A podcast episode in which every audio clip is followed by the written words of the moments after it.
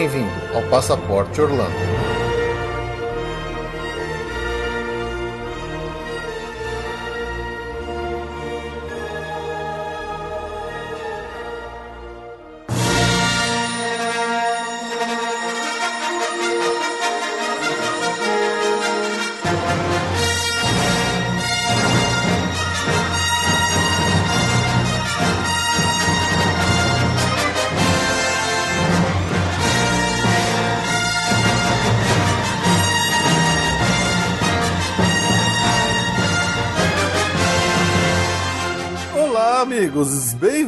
A mais um episódio do Passaporte Orlando. Eu sou o Felipe. E eu sou a Ju. E que a força esteja com vocês, amigos. Finalmente chegou a Star Wars Galaxy Z!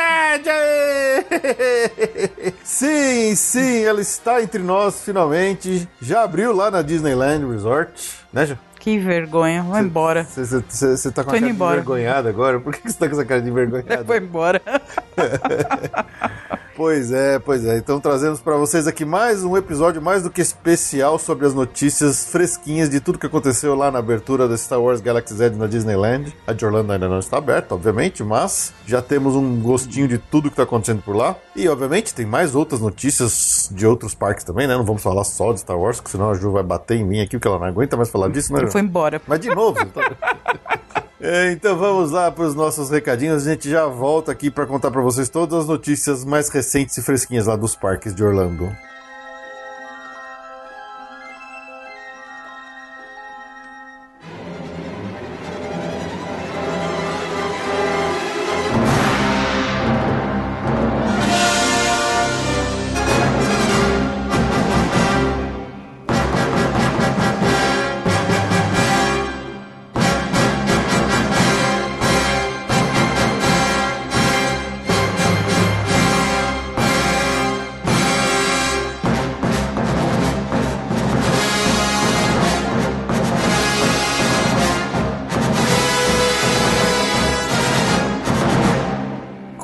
Começar aqui lembrando para quem quiser mandar um e-mail para nós no podcast passaporteorlando.com.br para mandar sua pergunta para o nosso futuro e vindouro episódio de perguntas e respostas dos ouvintes, ou se quiser mandar o seu momento mágico aqui para a gente colocar aqui sua gravação no nosso novo quadro do Medical Moment do Passaporte Orlando, ou o que mais você quiser mandar para a gente, sua história, sua crítica, notícia, eh, sugestão, ficaremos muito felizes de receber aqui seu e-mail, ou então entre em contato conosco pelas outras redes sociais, especialmente o Instagram, que a gente tem usado bastante. Inclusive, queria aqui aproveitar para agradecer muito todo o pessoal que tem interagido conosco por lá, né? Mandando mensagens diretas para nós, especialmente durante a nossa viagem aí. O pessoal interagiu bastante, foi bem legal, foi bem divertido. A gente sempre tenta responder todo mundo. Se por acaso a gente não respondeu vocês, peço desculpa, mas em algum momento a gente dá o um jeito de responder. É, e lembrando também, se você quiser fazer uma cotação com a gente, pode mandar o seu e-mail para contato@passaportelando.com.br, que eu vou mandar aqui para Ju e a Ju vai dar um belo de um tapa aqui numa proposta bem interessante para você fechar seu serviço de viagem aqui com a gente e aparecer no momento Boa Viagem, né, Ju?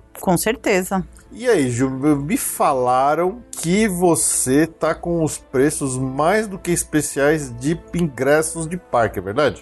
Tô, sim, é verdade, Fê. Vou te falar uma coisa. A gente tá. mexeu aí nas operadoras que a gente trabalha. Agora eu posso garantir que a gente tem o menor preço de ingresso Disney possível. Possível. Tá? Menor que qualquer decolar da vida. Putz, bem, bem legal. Tá e bem legal. Parcela em 10 vezes. Parcela em 10 vezes. Sem burocracia, né? Sem burocracia, operadora de confiança que tá com os preços muito legais. Então, a gente tá realmente agora focando em ingresso mesmo. Quem quiser ingresso, fala comigo. É rápido, prático. A gente, a gente às vezes, cotações mais elaboradas demoram um tempinho para montar e tal, mas ingresso tô mandando no dia mesmo para fechar, porque realmente tô com preço muito bom. É isso aí. Então a gente sabe que ingresso é sempre uma das partes mais caras de uma viagem por Orlando, né? Sim. Economizar nisso é sempre muito interessante. E ainda parcela em 10 vezes. Estamos aí, não esquece da gente. Tanta gente indo viajar, né? Pouca gente fal falando com a gente, não? Pois é. E aí, você fechando esse, qualquer um desses ingressos aí da sua viagem por Orlando com a gente, você vai participar aqui do nosso Momento Boa Viagem, que esse mês tá meio ralinho, mas às vezes acontece. Uhum. Se você acompanha a gente aí pelo iTunes, aproveita para dar lá cinco estrelinhas para nós. A gente vai ficar bem feliz de receber lá seu comentário, sua avaliação com cinco estrelinhas. Lembrando que também estamos no Stitcher Radio e no Spotify. Se você ouve a gente direto pelo site ou por algum outro aplicativo agregador de podcasts, também tem essas opções. E é isso. Gosta da gente? Gosta do nosso trabalho? Aproveita, ajuda a gente aqui a divulgar um pouco, compartilhar nossas postagens, nossos perfis de Instagram e coisas do tipo que quanto mais gente estiver acompanhando, mais legal vai ser, mais gente vai poder vir para compartilhar nossas histórias e a gente vai crescendo ainda mais aqui nosso repertório de ouvintes, amigos, para dividir cada vez mais e mais dicas e notícias lá de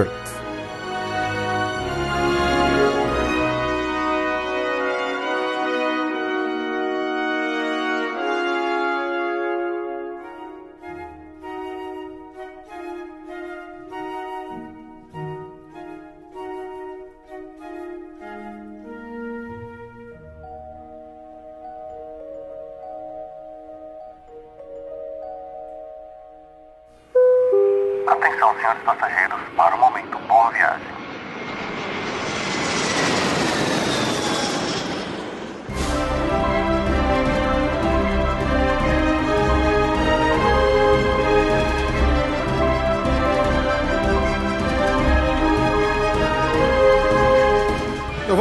nosso momento Boa Viagem, que é aquele momento que a gente para aqui para falar os nomes das pessoas que nos deram a oportunidade de fechar aqui seus serviços de viagem com a gente, né? Nos deram essa oportunidade. Então a gente aproveita para agradecer aqui que também são nossos ouvintes, estão viajando muito em breve lá para Orlando. Para Orlando e não só Orlando dessa vez, tá? Mas realmente é um agradecimento e um desejo de boa viagem. Bom, para primeiro quem tá indo para lá, para Orlando, é alguém que praticamente uma família que mora em Orlando. É, não sei, eles vêm pro Brasil de vez em quando. Inveja é a Ju Esteves, o Marcelo e a Giovana. Eles estão lá toda hora, eles estão indo pra lá agora de novo, então aproveitem muito. Eles conhecem aquilo, acho que de cor salteado de frente para trás, então eles são muito felizardos. Muito legal. Juliana que tem o perfil lá no Instagram que é Orlandando Disney, acho que é Orlandando Underline Disney. Sigam lá pra ver a viagem dela. Ou oh, sigam sim. Então, boa viagem para eles. E aí tem uma família que também costuma bastante para Disney, mas dessa vez eles vão vir, sabe pra onde? Sabe pra onde? Pra São Paulo. É, a família Daniel Maia, o mago, o, o mago do My Disney Experience. O Daniel, a Nanda, a Carol e o Lucas. Dessa vez vão fazer uma viagem pra cá, pra nossa terra, a terra da garoa. Olha só, e aí, ó, pessoal, quem tá afim de um encontro do Passaporte Orlando no dia 28 de junho, aproveitar que o Daniel Maia vai estar tá por aqui, hein? E aí, vocês estão afim? Vocês estão afim? Se manifestem que vai rolar, hein? A gente tem que fazer uma recepção calorosa paulistana pra família que vem lá de Fortaleza. Você acha? Aqui os paulistas tudo querendo pra Fortaleza e eles vêm passar férias aqui. É um privilégio. vamos trocar, vamos fazer um é, house switch. vamos, vamos largar um pouco daquele calorzinho gostoso do Nordeste, vamos vir passar um frio chuvoso aqui em São Paulo. Se bem que nem tá frio aqui, né? Não tá frio, mas eles ainda vão pegar ainda período de festa junina. Bom, lá no Nordeste também. Bom, enfim, eles vão curtir. Tem um monte de coisa pra fazer por aqui. Então, família do Daniel, Nanda, Lucas e Carol, sejam bem-vindos aqui para as terras paulistanas. É isso aí. Muito obrigado a todos e boa viagem. Boa viagem, gente.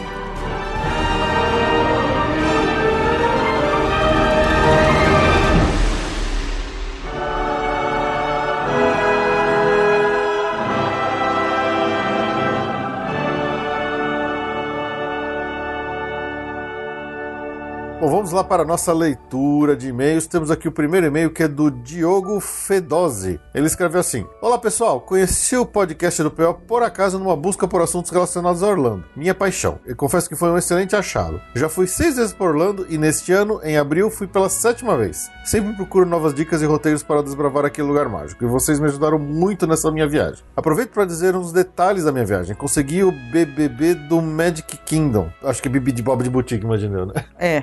para minha filha e o almoço no Cinderella's Royal Table, com acredite 80 dias de antecedência. O mais incrível é que foi extremamente natural. Liguei para lá no domingo de manhã, falei com o um atendente que falava português e ele mesmo foi me indicando os melhores horários. Só depois de uns 10 minutos que desliguei o telefone foi que me dei conta da minha sorte. KKKK. Coisa que é pra ser, né? Pois é, né? É o que a gente sempre fala. Quando a gente tá procurando restaurante, essas coisas no aplicativo é mais fácil. Agora, ficar ligando lá pro Bib de Bob de Boutique pra tentar uma reserva, não, nem sempre você consegue. É muito aí... chato, é sempre difícil. É, pois é. Sempre, eu sempre que eu precisei ligar para algum cliente, eu sempre consegui quando não era 180 dias, só conseguia lá no, no Disney Springs. Mas agora, com essa novidade aí que a gente falou no último episódio de notícias de que vai poder reservar pelo aplicativo, pelo My Disney Experience. É mais fácil Vai- de ficar é. acompanhando. Exatamente, fica mais fácil que você pode ir lá, ficar toda hora pesquisando, de repente você acha mais fácil. É. Bom, continuando o e-mail do Diogo. Outra coisa foi a experiência do Toy Story Land, realmente muito quente, sem sombras e lugares para descansar. E tal. Acho que com a inauguração do Star Wars Land, a Disney vai ter um trabalhão para fazer o fluxo das pessoas andarem por lá, pois a Toy Story Land não tem saída. Entra e sai pelo mesmo lugar. Ah, uma observação, referente ao último podcast que a convidada falou que não se comia bem no Hollywood Studios. Tem um restaurante lá que amo, o Brown Derby. Carne e frutos do mar espetaculares. E aquela manteiga com alho de entrada, com pão quentinho, é fora de série. É que é o restaurante meio que mais caro, né? É muito caro, tem- acho que são três ou quatro cifrões no, É. no menu lá. Eu Acho que de- dentre os restaurantes com serviço de mesa, ele é um dos. Ele é meio top de linha, assim. É, ele é o top de linha de lá, mas é, é, é carinho. É, mas é legal. É, é bom saber que é gostoso. A gente mesmo nunca comeu lá. É muito caro. É isso aí, pessoal. Vocês me levam pra lá toda vez que começam com as notícias do mês. Parece que é uma rádio local e que eu moro pertinho dos eventos. KKK. Obrigado e sucesso. Diogo Fedose. Ô, Diogo, muito obrigado pelo e-mail. Valeu. Valeu. Bom, aí a gente recebeu o e-mail do Gabriel Gonçalves. Aloha, pessoal. Aloha. Aloha. Tô aqui ouvindo vocês e me divertindo com as histórias do Havaí. Havaí. Hawaii. Estive lá em 2008 no meu aniversário e em função dessa loucura de fuso horário comemorei meus 27 anos duas vezes, uma no Havaí e uma em Orlando. ah, Que para- que sorte. Vocês comentaram que o poke é a comida típica do Havaí, eu lembro de ver isso bastante. Mal faltou falar do spam. É verdade, né? Ah, a, não história do spam. spam, verdade. Os havaianos adoram aquela carne enlatada que ficou popular na Segunda Guerra. Também fiquei decepcionado com o Hanauma Bay. E eu fui de manhã cedo. Acho que os turistas vão pra lá e aí fica meio tumultuado. É, foi o que a gente sentiu, né? É, mas as fotos, a gente não foi num bom horário. As fotos do Hanauma Bay são maravilhosas, São. mas sei lá, eu gostei mais de Lahaina mesmo. E Ha- Ka- Kalu- nossa. Carrului. Carrului. Carrului? É do lado de La- Lanai. La, Lahaina? Lahaina. Não é Lahaina, Lahaina? Ai, Lanikai. não- Lanikai. Lanikai. Ele tá louco. E o spam, é verdade, ele não comentou do spam. A guia, em algum. eu- uma das guias, em alguns viagem- passeios. Passeio do Road to Hannah. do- ela era super falante, ela contou a história do spam. Eles realmente, assim, primeiro que o Havaí tem um problema de obesidade enorme e tem muita relação com o spam, que é uma, é uma coisa, é uma, um produto muito artificial e, e gorduroso e não É. é, não é saudável. Não, o spam E eles- é uma carne enlatada, é um apresuntado que eles chamam, que era um tipo uma ração de soldado na Segunda Guerra Mundial. Mas que eles são de, de alto valor nutritivo É. calórico, de alto valor Exato. calórico. E eles são obcecados. Ela, ela falou que enquanto numa num Walmart no continente você tem tipo uma um pedaço de uma prateleira com dois ou três tipos de spam, lá no Havaí geralmente tem um corredor inteiro de spam que eles já contaram acho que mais de 50 sabores diferentes de spam. Que loucura. É spam com azeitona, spam com Uhum. Cogumelo, spam com queijo, spam. É algo assim que eles são realmente alucinados. Então fica. É engraçado. né? Boa lembrança, Gabriel, da história do spam. A gente... e realmente, a gente entrou no Walmart lá, né? Porque a gente foi no Walmart. Tinha spam na porta já, né? Spam. E, ah, e eles brigam muito lá, ó, o governo lá, por causa do, da obesidade. Sim, e a É. gente viu realmente, os havaianos são bem São grandalhões. né? grandões. Legal, valeu pelo e-mail. Uma curiosidade histórica, não sei se vocês sabem, mas o termo spam para os e-mails, é, aqueles e-mails chatos e indesejados, cheios de propaganda que a gente recebe aos montes, vem por causa do nome da, dessa carne spam, sabia? Não, É, pois é. E também tem a ver com Monty Python. agora conta. Pois é, então, tem um episódio do Monty Python, da série do Monty Python, né, que é, entra o casal num restaurante lá esquisito, e aí é aquele negócio, o, o- eu não lembro qual é o nome do- do- dos atores do personagem, que ele tá fazendo uma mulher, que é a, a atendente lá do, do... e falar com aquela voz meio irritante, meio assim, como se estivesse fazendo voz de mulher. Aí o cara pergunta assim, o que que tem pra comer? Ele fala assim, eggs, bacon and spam, spam, bacon and spam and spam, eggs, bacon, sausage and spam, spam and spam and bacon and spam and, sausage, spam, spam, spam, spam, spam, spam and sausage and spam, spam, spam, spam. E aquele negócio de ficar repetindo spam é tão chato, tão irritante, que quando começou, quando começou a internet, vocês moleque não sabem de nada. Ai, meu Deus. É, começou essa história de, de um monte de e-mail de propaganda chata chegar enchendo o saco. O cara lembrou desse coisa do cara gritando spam, spam, spam, spam, spam, spam. Prime. Aí falou, putz, é muito chato. Aí virou spam, o nome do e-mail virou spam por causa da carne lotada de spam, que tá, é referenciada nesse episódio do Monty Python, tá vendo? Olha, lição de história, um pouquinho de história da internet pra vocês. Fac é factoids. Factoides, factoides. Ok, Gabriel Marralo pelo seu e-mail, foi muito bom. uh, recebemos aqui também pelo Instagram uma mensagem da Bruna Naum. Ela escreveu assim: Oi, Feiju, descobri vocês há algum tempo em um episódio do Extinto Jurassic Cast. Porém, só passei a ouvi-los agora porque tive aqueles 5 minutos de eu preciso ir pra Disney e preciso consumir todo o conteúdo sobre o tema. é, é normal. Nem preciso dizer que maratonei non-stop o conteúdo de vocês, né? Fê, como ouvinte assíduo de podcasts há 10 anos, posso dizer que o capricho e o esmero na edição são impecáveis. Parabéns pela dedicação e continue nos arrepiando com as trilhas sonoras nos times perfeitos. Ah, muito obrigado. Agora fiquei com vergonha. Ele merece. Ele merece. Ju, seu conhecimento sobre o tema me fazem mais ainda querer ir para lá com toda certeza. Estar, entrarei em contato para montar minha viagem contigo. Olha. Opa! Obrigada. Agradecemos a preferência. Opa, muito. Ah, e o hype para o Funnel Cake tá altíssimo aqui. é, é, bom, vale a pena, tá? Ai, hum. Enfim, rasgações de seda à parte, gostaria de pedir que, por favor, façam um episódio de perguntas e respostas. Nunca saí do Brasil e tenho um monte de dúvidas, todas noobs, claro. Vou deixar aqui algumas, se puderem me esclarecer ou se interessarem em usá-las para o episódio. Ok, Bruna, eu agradeço, ela mandou várias perguntas aqui, eu vou guardar todas elas para esse episódio que a gente vai fazer. E se vocês aí que estão vindo a gente têm alguma pergunta, querem fazer, não só perguntas sobre Orlando, se quiserem perguntar sobre o podcast, se quiserem perguntar sobre a gente, por que, que a gente gosta de Orlando, como começou a nossa história com a Disney, sei lá. Qualquer pergunta que vocês quiserem fazer. Ah, vão contando então. É. Se ninguém perguntar, a gente conta. É, exatamente. Então, mandem aí seus e-mails que a gente vai fazer em algum momento aí no, no meio do ano pra frente esse episódio de perguntas e respostas de ouvintes. Finalizando aqui o e-mail da Bruna, ela escreve: Outras dúvidas já me foram sanadas nos episódios passados, mas certamente terei mais.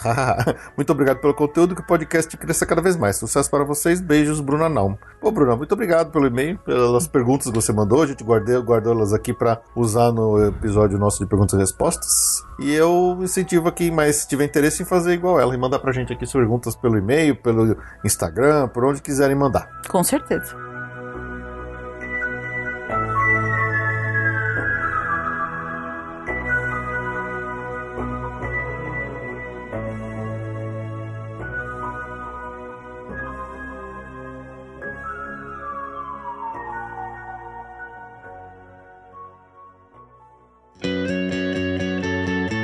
Agenda.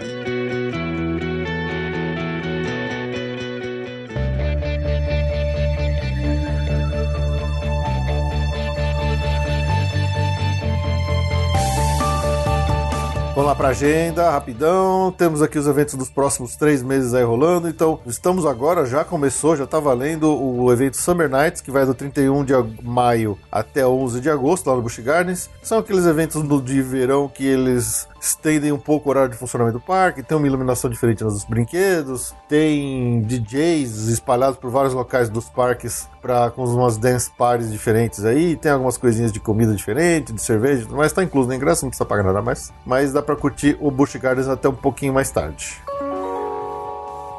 Também tem o H2O Glow Nights. É H2O que fala? H2O, né? H2O. Água. Água Nights. Água Nights. Uh, a gente tem ingresso, tá? Pro H2O Glow Nights, tá? Só pra falar. A gente vende esse ingresso. se tá? quiser. Então, se quiser. Lembra da gente. 25 noites selecionadas começa. Começou ontem, do dia que a gente gravou. Dia 30 de maio a 24 de agosto de 2019, no Typhoon Lagoon. É aquele evento que a gente já falou várias vezes, né? Que tem uma programação noturna no parque aquático, que vai ser. Que sempre é bem legal, né? Deve Sim. ser bem interessante ser nas interessante. noites quentes de Orlando de verão. É o ingresso à parte, nós temos. E então, se você quiser, se você for lá até dia 24 de agosto, E tem, acho que, participação dos personagens do Toy Story, né? é legal. No SeaWorld, como nada se cria, tudo se copia, tem um evento chamado Electric Ocean, que é um festival que vai ter, estica um pouco o horário de funcionamento do parque e tem uma parte toda de algumas atrações especiais. É uma, é uma versão verão do que é o Natal lá. Então tem um show especial da Shamu. É, é mesmo acho que é o mesmo princípio, a mesma forma, a mesma forma Ah, do sabia- Natal eu- lá no, no, no o, Bu- o SeaWorld. Busch Gardens e o SeaWorld eles fazem o programa para o evento paralelo, enquanto um chama Summer Nights, no outro chama Electric, Electric Ocean. Ocean. Mas é basicamente o mesmo É evento dois e é basicamente o mesmo, as mesmas festividades de Natal passadas para o verão. É. Então tem pista de dança com DJ, tem show de comédia com leões marinhos, tem show de fogos de encerramento e um show especial da Chamu, chamado Light Up the Night. E finalmente, já vamos começar aqui a falar do Epcot Food and Wine Festival. Quem que vai pegar o Food and Wine Festival lá esse ano? Eu tô levantando a mão aqui. Eu também. Ah, chupa mundo! Ah, vou por Orlando! Saudade. Não, já começa a entrar na agenda coisa que a gente vai fazer lá, é porque tá perto É, já. nossa. Então, Food and Wine... Ah, vocês já sabem, né? Food and Wine, barraca de comida, um monte de coisinha extra paga parte, você paga consumir, circula lá, gasta uma grana, come gostoso, bebe É, tem uns gostoso. eventinhos de pagos a, pago a parte de É, eventos com chefe, essas coisas. Aula de culinária. Exatamente. Tem umas coisas assim. Vai aula de- de degustação de vinho. Isso. É, mas se você só quiser ficar no básico, as barraquinhas de comida são e bebidas são bem legais. É, e tem aquele famoso Drinking Around the World lá no Epcot, que você vai de país em país tomando um gorozinho alcoólico em cada um dos países. Só que no Food and Wine é bem mais difícil fazer isso, porque tem um monte de barraca a mais, e, É. e- e foi quando eu tentei, e, eu não consegui chegar na metade, porque eu tava muito louco já. Sim. Porque eu bebi em todas as barraquinhas alguma coisa. Pois é, problema. Então eu recomendo, se você for fazer o Drinking Around the World, não faça numa época de Food and Wine Festival. Exatamente. Bom, e finalmente, é, só pra completar, de- entre 29 de agosto e 21 de novembro. É um recorde, acho que de 87 dias. 87 dias de Primeira Food vez and que Wine. Food and Wine fica tão longo assim. É, Bem louco. bem louco.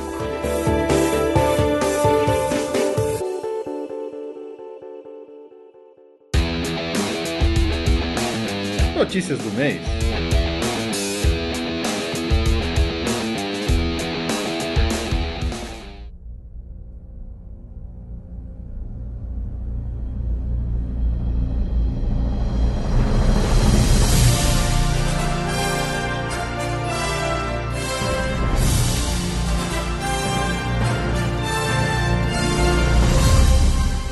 Não tem como a gente começar esse episódio de notícias sem falar que finalmente abriu, depois de quatro longos anos que a gente tá falando disso, a gente só fala disso, está aberta a Star Wars Galaxy's Edge lá na Disneyland da Califórnia.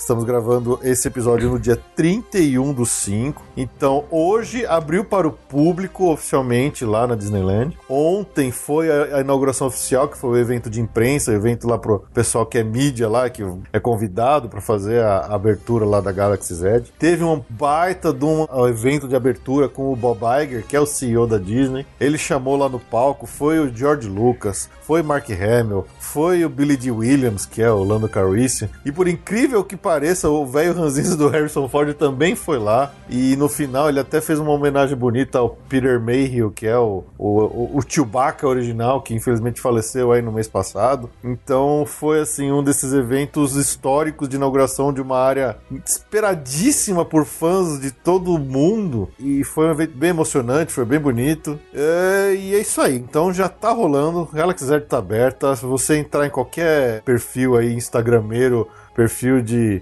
canal de YouTube de americano, principalmente, né? Que faz cobertura de, de eventos da Disney. A galera tá assim despejando uma tonelada de conteúdos na internet. Já dá pra ver um monte de coisa. É, eu, eu, eu tentei evitar de ver os vídeos, especialmente que tem contém um spoilers de atrações, mas não consegui. É, algumas coisas eu já vi e assim, é, eu, eu acho que eles conseguiram, sabe, Ju? Eu acho que eles finalmente conseguiram fazer jus a tudo que era prometido e mais um pouquinho.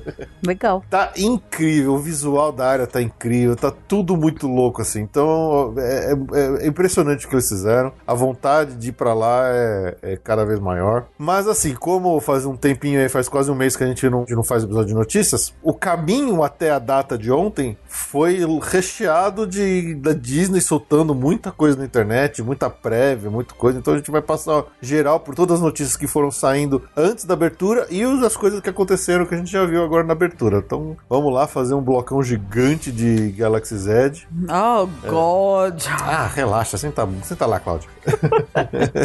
Teve até um, um evento especial que o Bob Iger foi lá no, no meio da, da área temática, junto com os amiguinhos dele, que são os amiguinhos singelos, tipo Steven Spielberg, J.J. Abrams, Kathleen Kennedy, que é grande produtora de Star Wars. Eles tiraram várias fotos lá de dentro da área, então a gente já começou a ver É, um eles pouquinho... têm que aprove- aproveitar enquanto a ralé É, não tá dominando, que não dá nem, dar nem pra respirar nessa área. Não, não vai. É, é, foi interessante ver ontem o evento de mídia que eram bem poucas pessoas que estavam convidadas. Então, todos os vídeos que você via, a área tava bem livre, tinha bem poucas pessoas, assim, né? Então, eu fa- falei, olha bem, porque é a última vez que você vai ver esse chão pro resto da vida. Esse chão nunca mais será visto. Até no, nessa mesma época aí, nessa mesma época, os caras soltaram na internet um, um, um desses vídeos 360 graus lá de dentro da, da sala de espera da Millennium Falcon, bem legal. E também muito se falou a respeito, digamos, das, da- das regras, né, para quem for ah, para a Disneyland nesses primeiros dias. Lembrando que só entrarão na área durante o período de abertura, que é hoje até o dia 23 de junho, quem conseguiu fazer a tal da pré-reserva eletrônica lá pelo site, pelo aplicativo do- do- da Disneyland. E se não tem, não entra, não tem jeito. O único outro jeito de entrar na área é se você tiver uma reserva num dos resorts da Disneyland, que são bem carinhos, né, João? Nossa. E aí, lembrando que após essa data, né, a partir do dia 24 de junho, é para você entrar na área, a partir do momento que você estiver lá no parque, lá no dia, você tem que entrar numa fila virtual pelo aplicativo. Então, isso aí é, vai acontecendo, a gente não sabe exatamente até quando, mas é bem provável que quando nós estivermos lá, né, Ju, a gente vai ter que fazer isso aí, então a gente tem que ficar esperto Sim. lá para outubro, né? Então vamos ver o que vai acontecer. É uma coisa que é importante que a regra de fantasias para Disneyland continua valendo, tá? Mesmo o pessoal querendo comprar aquelas roupas maravilhosas de Jedi lá não vai poder ficar usando ah, se você tiver mais do que 14 anos de idade. Então, se você marmanjão como eu tiver louco para comprar sua roupa completa de Jedi lá no- nas lojinhas do Galaxy Z, você não vai poder sair usando, infelizmente. É, a Disney bobeou, né? Porque lá no Harry Potter você todo mundo, tá- qualquer idade pode usar o hobby, né? É, é, eu acho que como pode ter uma interferência com as pessoas achando que faz parte do. do Ué, mas tu lá na- members. Lá no- na área do, do Harry Potter, metade das pessoas tá de hobby. Você, é, tem algum detalhe no hobby dos cast members que você sabe que é cast member, mas t- t- todo mundo de hobby. Você acha que a Universal vai abrir mão de cada Não. 100 dólares que eles ganham com aqueles hobbies? Com certeza que não. Inclusive o meu? É, mas a Disney é mais chata com essa parte de, de fantasia, sempre foram, né? É, mas é isso aí. Você- só se você tiver até 14 anos, pode usar suas roupinhas bonitinhas de Jedi que- ou de Rey ou de qualquer outra coisa que você comprar lá no Star Wars Land. E outra coisa que eles repetiam muito antes até da abertura, e que com os vídeos da abertura a gente vê que é mais ou menos isso que eles estão fazendo. Obviamente que é, ninguém lá tá fazendo caridade, mas assim, a Disney tá vendendo muitos produtos, muita coisa e muita coisa cara lá. A gente vai falar com calma desse negócio dos preços daqui a pouco. Mas eles estão falando que a gente não tá vendendo simplesmente produtos, a gente tá vendendo experiência. É. Exatamente, isso é o que eles estão falando. Ah, você tá rindo, eu acreditei, pô. Aham. Nossa, põe Mickey Catinha aí com 15 loopings. experiência, experiência de trouxa. Eu tô louco pra fazer todas elas, por mais caro que Puta seja. que pariu. Quem que vai... Gente, compra com a Via Mundo Travel, tá? Por favor. Precisa pagar as experiências do Felipe. Pessoal, se vocês quiserem ajudar, eu vou estar lá na esquina da Rua Augusta com a Paulista. Se vocês quiserem, eu tô vendendo meu corpo pra poder pagar meu sabre de luz novo, tá? Ainda bem que ele falou corpo. Fiquei com medo. Mas olha, gente, vocês, por favor, comprem seus itens serviço de viagem com a Viamonte, que eu preciso pagar a experiência do moço aqui. O moço, o moço quer fazer todas as experiências Todas, todas. É, em Orlando, em Los Angeles, Lógico, né? Ele quer fazer dupla experiência. é, mas assim, tá bem claro que eles estão bem assim, é, desesperados com toda essa questão da, da galera que vai inundar as áreas, a ponto deles estarem dizendo que até. Lembra que a gente falou daqueles itens da Coca-Cola, a garrafinha especial que eles vão fazer, toda parecendo uma granada, não sei o quê? É, eles vão meio que limitar a quantidade de, de garrafas de Coca-Cola especial que as pessoas vão poder comprar. Tipo, só vai três por pessoa, três garrafas por pessoa vão poder ser compradas simultaneamente. E a gente sabe o valor dessa Coca-Cola? Eu, eu não achei o preço ainda. Eu acho que é bem caro, tá? Vai ser um preço bem salgadinho. Tipo, 100 reais uma garrafa de Coca-Cola. Não, não chega a tudo isso, mas. 100 reais é 20 Dá dólares. uns, uns bons 30 reais aí. Hum. Mas, obviamente, que a galera vai toda ficar desesperada pra comprar isso aqui, né? Eu, eu, eu briguei, brinquei, eu cri- critiquei, tirei sarro e tal, mas obviamente que eu vou querer uma garrafa da Coca-Cola, da, da Galaxy Z. Ai, meu Deus do céu. Gente, por favor, compra com a Viamont Travel, tá? E outra coisa que é bem legal que eles falaram antes e ficou bem claro agora mesmo que o negócio é pra valer. Você vai poder explorar essa área de diversas formas. Tem muita coisa interessante pra ser vista, pra ser explorada. E até se você tiver um, um- um olho mais afiado, você vai enxergar coisas de tudo quanto é, é referência a filmes e tal. E vai ter alguns alguns rastros no chão de droids, né? Como se droids estivessem passando ali. Se você seguir esses rastros de droids, você vai sempre chegar a algum lugar especial, alguma coisa diferente que tá acontecendo.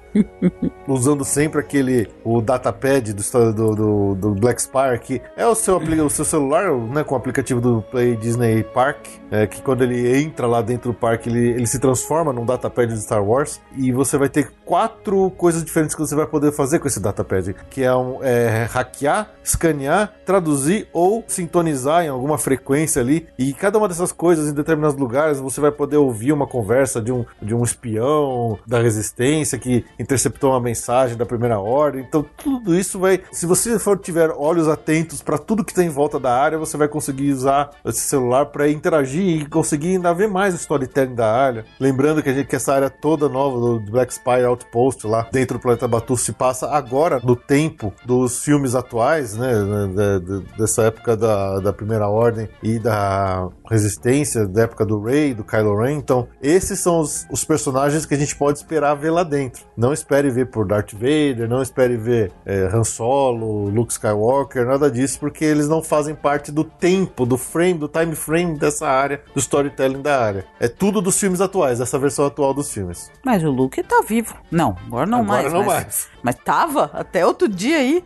É, mas agora não mais, porque é agora, é esse momento, é entre o episódio 8 e o episódio 9. Tá, mas é muito recente. Ela acabou Sim. de desaparecer. Sim, é, é só se ele aparecer como fantasma lá, ele pode ser.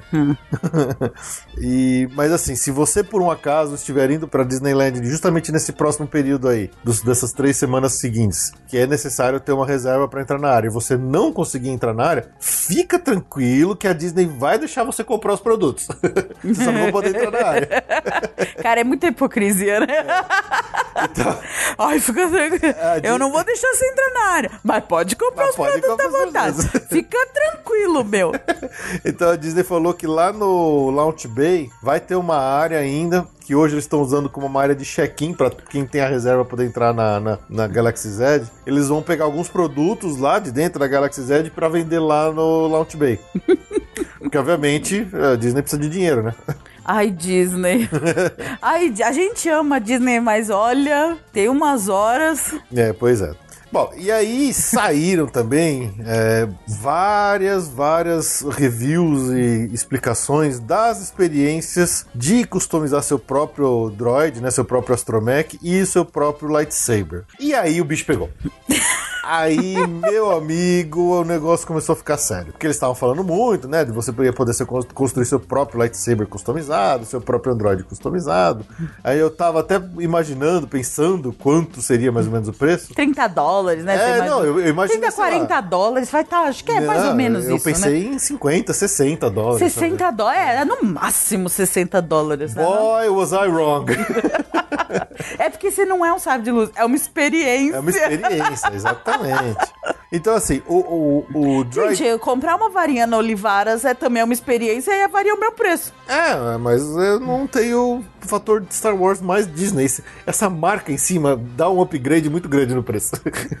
Não concordo, mas tudo bem. Fala aí do seu drama. Como Bom. é que você vai vender seu corpo na Augusta? Vai lá. Pra quê? Qual é, qual- por que, que você vai ter que vender seu corpo na Então. Augusta? Pra, pra- Pra você customizar seu próprio droid, seu próprio astromech lá na loja que chama Droid Depot, que tem uma variedade incrível de, de cores e de tipos que você pode customizar seu droid, e ele vem com um radinho, um rádio controle bonitinho pra você mexer com ele e tal. A Disney falou que eles falam, pro- eles não incentivam você a ficar brincando com o droid na rua, porque alguém pode chutar e tal. Eles não querem que você, depois de construir seu droid, você põe ele no chão e saia andando com ele pelo meio da área, até porque não vai ter chão. Eles, eles te incentivam a ficar com seu droid na mochila, sei lá, em algum lugar, porque parece que vai ter alguns pontos da área que ele vai até interagir com esses pontos. Isso que não ficou muito claro pra mim, mas eu li isso em algum texto. É, mas eles estão pedindo pra pessoa tirar o droid no, no meio do parque, É, né? pois é. É, Eles querem que você leve pra sua casa e na sua casa você brinca com ele. Mas você vai ter uns pontos de interação. Eu não sei se é interação só de reagir, eu não sei, eu preciso realmente Os caras olharam a varinha do Harry Potter e falaram assim: vamos fazer. Copi vamos co é, Copia, copia, mas faz faz, faz igual. Copia, mas não faz igual.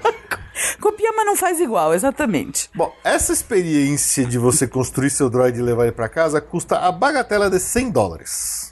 Pois é, 100 doleta para você construir seu Astromech. Mas, lá no Saves Workshop, que é a experiência de construir seu próprio sabre de luz, agora tá bem claro como é que vai ser. Não, não é exatamente. a- não tem nada a ver com aquela forma que a gente viu que já acontece hoje, por exemplo, lá na lojinha no Star Gift Shop Tours. do Star Tours, que é aquele monte de peça jogada ali, que a criançada fica toda brincando de mexer, de não sei. Não é nada daquilo que é um meio bagunçado. É realmente é algo do tipo Bib de Bob de Boutique para marmanjos nerds. Tipo eu.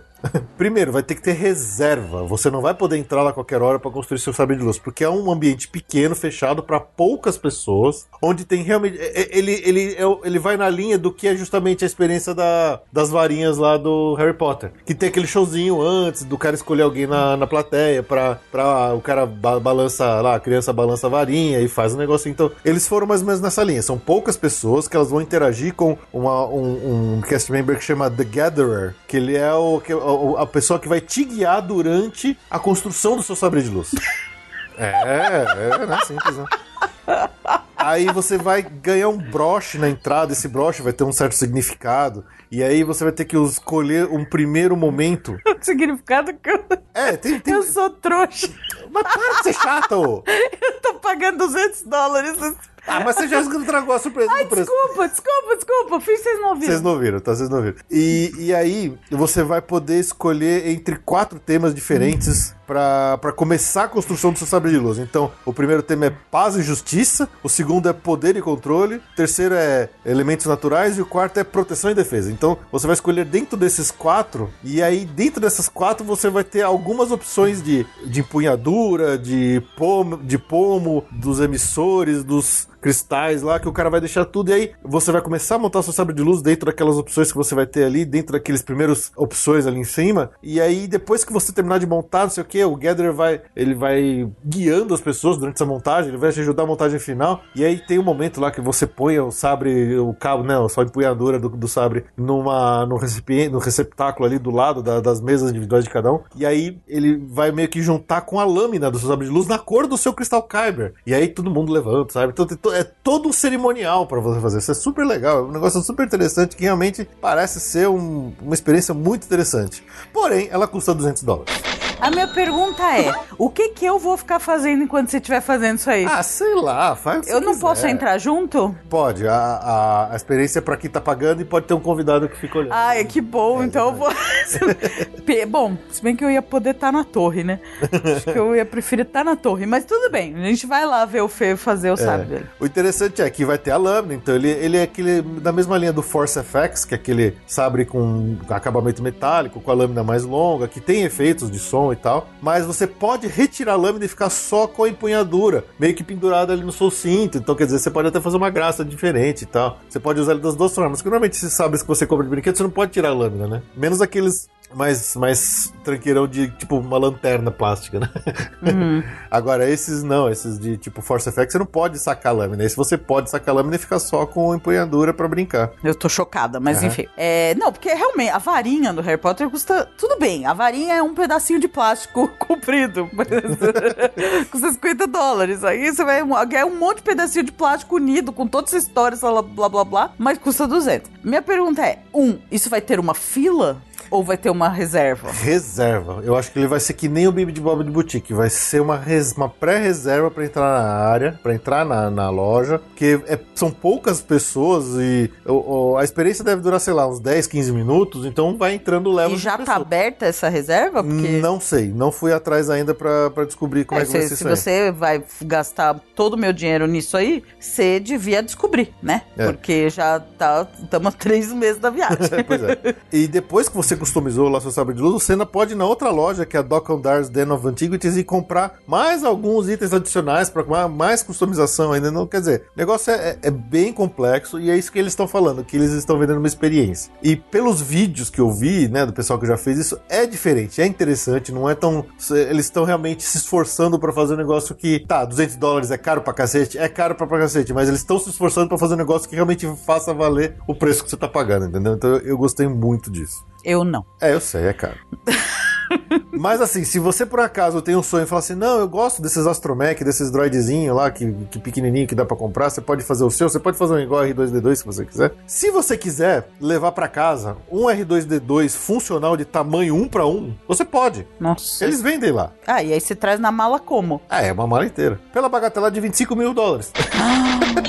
100 mil reais. Se você quiser comprar um, um R2D2 funcional tamanho 1 para 1, tamanho escala 1 para 1, você pode comprar lá. E vai ter gente que vai comprar. É lógico que vai, mas é lógico. 100 mil reais, Fê. Dá pra comprar um carro. Puta cara. Puta carro. É, pois é, pois é. Bom, falando em preços, outra coisa que a gente já sabe também agora é o preço do aguardadíssimo Blue Milk, né? Ou a bebida famosa, o leite azul, que não é de leite, né? Ele não é de, de, de perecível, ele é uma bebida refrescante. Ele vai ser mais caro que uma Butterbeer. Vai custar 8 dólares um, um copo de, de Blue Milk. Gente, eles perderam a mão, hein? Essa área É que eles sabem que as pessoas vão cara. pagar. Primeiro, eles sabem que as pessoas vão pagar. E segundo, eles devem ter gastado muito dinheiro. A Disney, por um padrão deles, eles não divulgam custos de produção de, de rides, de brinquedos e tudo mais. Mas é, deve ter sido muito caro para construir essas duas áreas. Então eles vão. No, no primeiro mês, acho que eles já vão, vão ter o retorno É disso. lógico que vão. Bom, outra coisa que saiu bem na véspera aí da abertura da área, foi bem legal, foi uma foto oficial da Disneyland, com uma foto aérea da área com todos os cast members alinhados ali em frente à Millennium Falcon. É, não sei se são todos que vão trabalhar simultaneamente, às vezes aqui tem vários turnos e tal, mas é uma galera gigante. E aí você percebe a quantidade de gente que precisa para fazer um negócio desse andar para frente. É realmente muita gente, os cast members estão todos felizões assim de estarem lá, sabe? É, que aí não tinha começado o milhão de pessoas É, por. exatamente. vamos, vamos ver no verãozão americano. Fala a verdade, se você fosse um cast member, você ia preferir trabalhar na inauguração da área do Star Wars, sem conseguir nem respirar, ou você ia preferir trabalhar no Filar Magic, apertando o botão e esperando 20 minutos sentado pra acabar? O que, que, que você, como cast member, ia preferir? Ah, eu ia querer estar na bagunça do Star Wars. Mas ah, com não, eu certeza. preferia estar no Filar Com Magic. certeza. Eu preferia estar no Filar Magic, eu, eu Ah, aí é apertando um, o é um botão. negócio, é um momento histórico de estar num lugar diferente, um lugar histórico aí de parque de diversão. Tá, tudo bem, no primeiro dia, no segundo. Tudo bem, uma hora você, uma hora E no, e no décimo quinto, que você não conseguir mais ficar de pé Faz e. parte do trabalho, faz parte do trabalho. Eu tenho certeza com- com- que qualquer alguém que foi esse cast member que é louco pra voltar, ia te dizer que voltaria num minuto. tenho certeza. Eu ia pro Filar Magic feliz da vida. Ah, eu sei. Bom, falando em cast members, a Disney até soltou um anúncio dizendo que, se vocês, que eles estão precisando de Stormtroopers lá nas áreas de Star Wars. eles estão contratando pessoas para serem Stormtroopers. Tem diversos requisitos, requisito mínimo de altura, bababi, bababá, mas entre os principais requisitos é que tem que ter uma autorização de trabalho para trabalhar nos Estados Unidos, o que pode ser ruim para nós brasileiros, né? Mas se por acaso você é brasileiro e tem uma permissão para trabalhar nos Estados Unidos, de repente você pode se inscrever lá para ser um Stormtrooper. Outra coisa que já saiu também, obviamente, é o, é o novo mapa da Disneyland, já incluindo a Galaxy Z. E, cara, ela é grande. Quando você olha o mapa da Disneyland, você percebe que ela é bem grande comparado com as outras áreas temáticas. Lembrando que a Disneyland é um parque um pouco mais. um pouco menor do que o Magic Ele é preso, Kingdom, né? Ele já é tudo enxuto por causa de rodovia. É, pois é. E Não apesar dele onde ter ir a muito. mesma cara do Magic Kingdom, quando você compara o tamanho real dos dois, o Magic Kingdom é bem maior. E a Galaxy Z ela fica bem imponente, ela ocupa um espação lá nele. Bom, falando das comidas, eles começaram a sair também vários vídeos do pessoal lá dentro da Algas Cantina aproveitando as bebidas diversas e esquisitas e todas cheias de eh, efeitos com gelo seco, umas coisas assim. Eu achei engraçado um cara todo feliz com uma bebida que tava soltando umas borbulhas assim. Falei, pô, mas isso aqui é igual o Mon Flamejante lá flamejante. lá do lá de, do, de Springfield, lá no, no Universal Studios. Mas é legal, é muito. Eles capricharam bastante. Também soltaram falando que vai ter várias cervejarias reconhecidas de renome lá, americanas, que vão fornecer cervejas diferentes lá pra área. Então, a Boston, a Sierra Nevada, a New Belgium, a Ballast Point. E eles vão fazer cervejas que. várias cervejas que vão ter nomes, obviamente, de dentro do universo do Star Wars. Então tem a Bad Motivator IPA, tem a White Wampa Ale, tem a Gold Squadron Lager, tem a Gamorrean Ale e tem a Spice Runner. Então são cervejas diferentes. Soltaram também uma- umas imagens dos cardápios que vai ter lá na Algas Cantina, todo estilizado, com aquelas letras diferentes e aqueles nomes malucos de, de comidas e bebidas que eles estão dando. Mas pode ficar tranquilo, tá? Se você por acaso não tem ideia do que, que significa aquela, aqueles nomes do universo de Star Wars, tem uma descrição do lado com a descrição, digamos, do mundo real do que, que é aquela, aquele prato, aquela bebida. Uhum. E, cara, as imagens de da Algas Cantina tão incríveis. Todos os detalhes, tal o DJ Rex lá, o, o antigo capitão do, do Star Tours, tá lá como DJ, falou que ele tem horas e horas de diálogos diferentes, que ele fica interagindo com o público. E realmente eles estão impondo um limite de 45 minutos só pro pessoal ficar lá no Algas Cantina, lá dentro da Disneyland por enquanto. Não sabemos se esse limite vai ser imposto para sempre, mas por enquanto aí eles estão fazendo isso. Tá até rolando um negócio que criaram não uma língua especial, mas diversas expressões, diversas gírias que os cast members usam lá, que eles estão usando lá, é, e que às vezes as pessoas podem ficar meio perdidas, né? Então, tem- eles não falam hello simplesmente lá em Batu, eles falam bright suns, tipo sóis, é, sóis brilhantes. Uhum. É, crianças não são crianças, não são children, são younglings ou são padawans, vai saber, né? É. Bebidas e refrescos são hydrators. É uma forma que eles encontraram aí de botar você, né, o visitante, mais dentro do universo, mais imerso aí de tudo que eles estão querendo apresentar lá dentro da Galaxy Z. Bom, então, e aí? E os rides, né? A gente já falou que o Rise of the Resistance estaria fechado nesse início, nessa primeira abertura da, do, do- da Galaxy Z, e ele realmente não abriu, infelizmente. Eles ainda não falaram quando vai abrir. Eu tenho uma esperança de que eles pelo menos, deem uma data aí na próxima D23 para abertura da Rise of the Resistance. Não se sabe ainda por que, que eles atrasaram, se teve algum problema, se eles estão ajustando o, o ride para alguma coisa que. algum problema que tenha sido encontrado, mas vai saber, né? É. Mas a Millennium Falcon está aberta, então já tá bombando de vídeo na internet de gente é, passeando pelas filas, né? Mostrando as filas da Millennium Falcon e todos os detalhes que tem lá por dentro dela. E também compartilhando suas experiências desse ride, que realmente parece ser fantástico. E,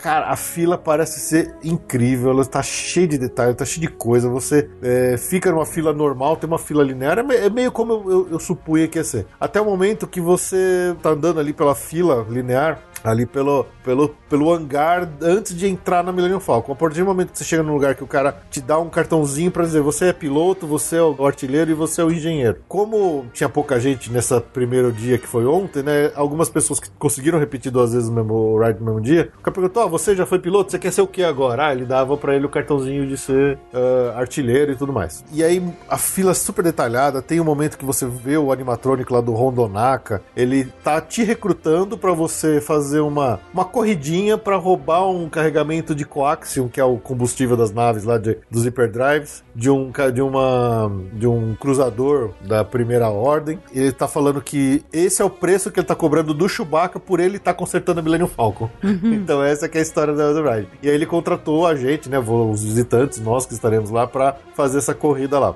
E aí, os reviews do pessoal tá sendo bem interessante. Eles estão dizendo que é muito louco a experiência de você estar dentro da cabine, porque é uma, é uma explosão sensorial de coisas acontecendo. Você tem a tela ali, onde você tá vendo a, cena acontecendo. O painel é cheio de botão é, piscando para você prestar as coisas certas na hora certa. Ainda o Rondo fica gritando ali instruções para você ir para algum lugar, para você fazer alguma coisa, para mudar e tal.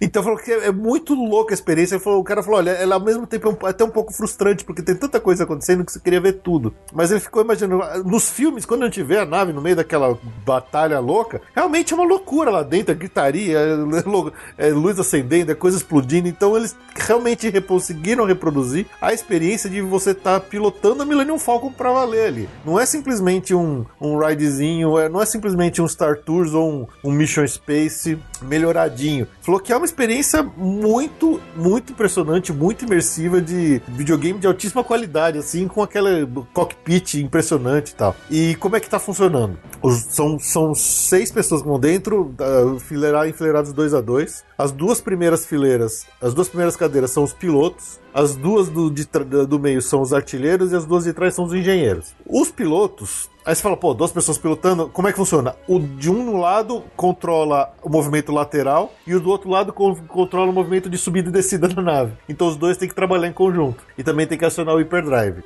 Os artilheiros, obviamente, têm que dar tiro nas naves e nas coisas que aparecem. E os engenheiros têm que ir apertando os botões certos para desviar potência, para consertar a nave conforme ela for sendo atingida e tal. As primeiras pessoas que foram lá, realmente, elas não conseguiram completar a, a missão do jeito mais completo. Então o cara falou, lá, a missão era, era conseguir roubar de, acho que de uma a três caixas lá de coaxium. Eu falei, a gente só conseguiu uma e depois a gente não bateu a nave. Então, quando o, o, o cara, eles saem da, da, do ride, todo o corredor ali em volta, que é o corredor ainda da Millennium Falcon, ele tá tudo faiscando, tá tudo piscando, tem umas explosõezinhas acontecendo, como se a nave realmente tivesse sofrido monte de avaria durante o ride. Quer dizer, ela é customizada de acordo com o que aconteceu com você no, no voo. E assim, é no ponto de que não é igual o, o Mission Space que se você não fizer nada, acontece tudo igual, tudo é a mesma experiência pra todo mundo. Não, se você não fizer o negócio direito, não vai dar certo. Você não vai conseguir completar a missão lá também no Falcon. Então eles fizeram realmente um jogo, um videogame interativo de altíssimo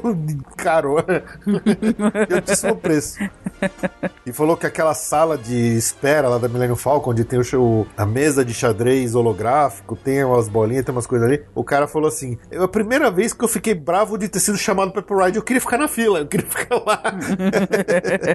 Bom, ali na área também, né? O que foi revelado finalmente, coisa que a gente vinha há muito tempo sendo especulado, não sabia se é teu ou não, que vão ter personagens que não serão aqueles meet and greet tradicionais de ficar num canto e fazer aquela fila. A galera que vai ficar andando pelo meio do, da área temática ali mesmo. É, então vai ter Kylo Ren, vai ter a Rey, vai ter outros personagens que eles vão uh, andar livremente pelo meio do público. Eu achei isso muito legal. Eu imagino que vai ter Stormtrooper, imagino que vai ter várias coisas dessas. Eu tive a, experiência de ver um pouquinho disso no, Star Wars Weekends, que de vez em quando sai um monte de personagens lá fantasiado no meio da galera. Eu até tirei foto com Stormtrooper, tirei foto com os músicas da Cantina Band, tem vários, assim. E eu acho que eles andaram fazendo alguns testes até com o Jack Sparrow na, na, na Disneyland no Magic Kingdom, de como que funcionaria um personagem andando pelo meio da galera sem ser um ponto fixo de fila, porque eles tinham medo de, ah, mesmo que o cara esteja andando de boa, tá que de repente forma um tumulto e uma fila atrás ali onde não era pra ter fila. Uhum. E parece que funcionou. Os caras talvez consigam fazer isso de uma forma interessante. É até surpreendente, né? Porque essa fila de meet and greet é uma fila chata? É uma fila né? chata pra caramba.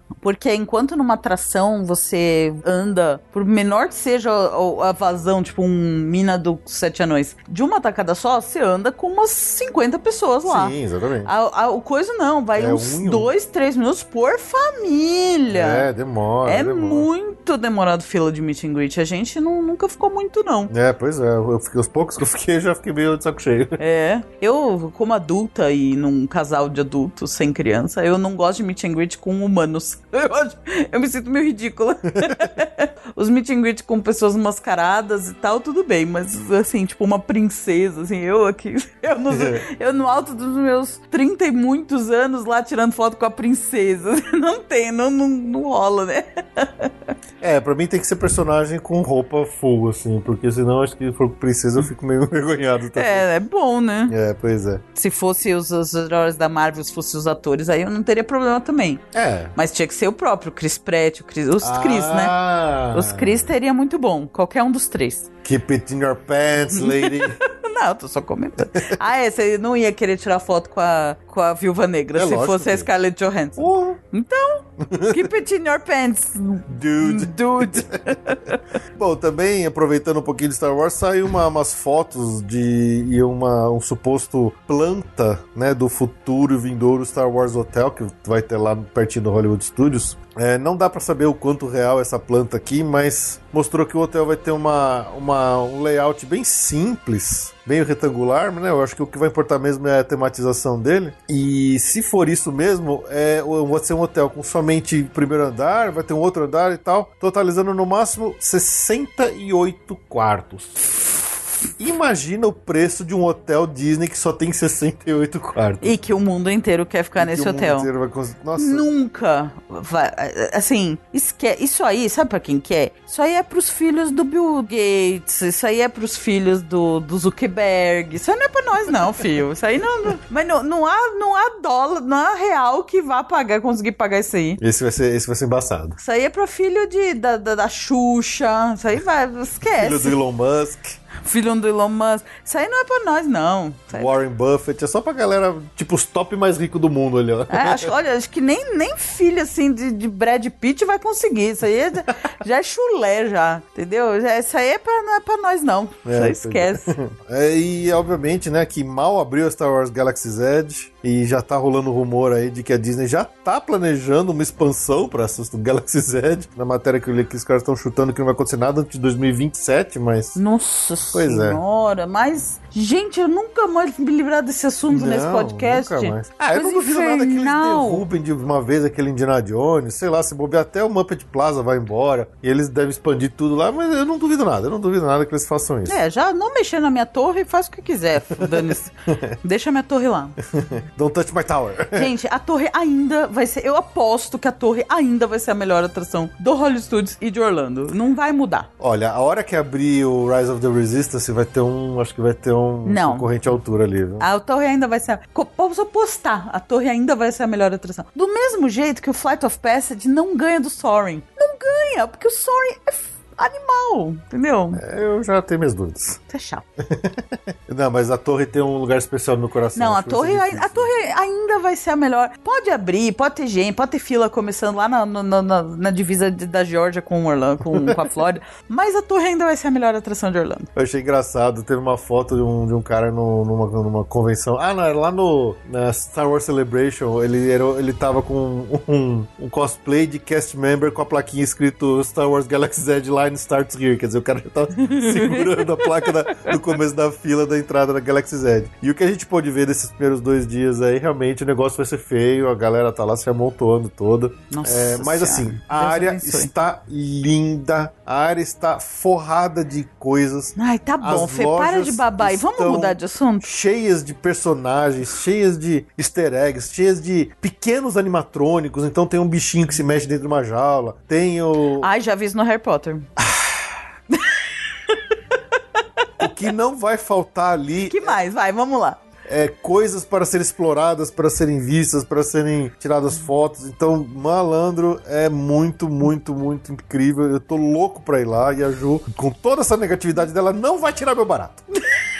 Eu não tô sendo negativa, eu tô sendo impaciente, porque eu não aguento mais esse assunto. Quer parar de falar Star Wars? Ah, nossa, tem um bichinho que mexe numa, na- numa loja. Tá cheio disso no Beco Diagonal, no Nocturne Alley. Já vi isso mil vezes. Aqui tem mais. e mais legal. Lá é mais barato. E é de Star Wars. Ó, vou, agora eu vou usar meus argumentos pro Harry Potter. Primeiro, foi a primeira área que deu esse buzuzu, tá? Eu não tenho dúvidas de que- Segundo. que, a, gente, a gente só tá vendo isso do Star Wars acontecer Por causa de Harry por Potter. causa do, do- da Harry Potter do que eles fizeram com a Disney. Deram um tapa na bunda dele. Deram um tapa na bunda deles. Então agora eles só estão reagindo. Eles estão fazendo. Eles obviamente estão no modo copia não faz igual. Eles obviamente estão Eles nesse estão no modo modo. copia faz melhor. Buia! Quero ver. aham. Segundo, a- o Harry Potter, compa- comparativamente com esses preços, o que, que é melhor você ter? Um hobby de Hogwarts da Grifindória por 100 dólares ou um pedaço de plástico por 200 porque você teve experiência? Pedaço de plástico por exemplo, que eu tive. Não, não é um pedaço de plástico, é, um hobby. fucking sabre é um de hobby. luz. É um hobby de Hogwarts. Todo dia eu sonho em receber minha carta. Aquilo é mágico. E tem lá a carta também. Então, assim, Eu vou usar meu, meu Jedi Mind Trick aqui pra você parar de falar essas besteiras. e eu vou já usar meu Jedi Mind Trick pra você não gastar meu dinheiro todo no Star Wars. É, isso só funciona com os weak-minded. tá bom. Bom, pessoal, é isso aí. Então, assim. Ai, chega, falei né? tudo que eu tinha pra falar. Eu prometo que eu não vou mais ficar enchendo tanto o saco de Star Wars daqui pra frente, porque já que agora abriu, imaginamos que teremos um pouco menos de notícias. Nossa, espera o relato de viagem. Vai Ah, ter... ah, eu Esse homem vai estar chorando aqui. Não, é certeza. Isso Aguardem, aguardem outubro o relato de viagem pra, dessa, dessa viagem. Esse homem vai estar chorando aqui. Uhum, pode ter certeza que sim. Quer saber? Se ele me encher muito o saco, eu vou largar ele e vou pra torre. É, tá bom. Vamos fazer Eu vou isso. ficar o dia inteiro na torre. Vai estar vazia mesmo? Pô, Vamos fazer isso. Eu topo. eu topo também. Então tá bom. The year is 1939. ok.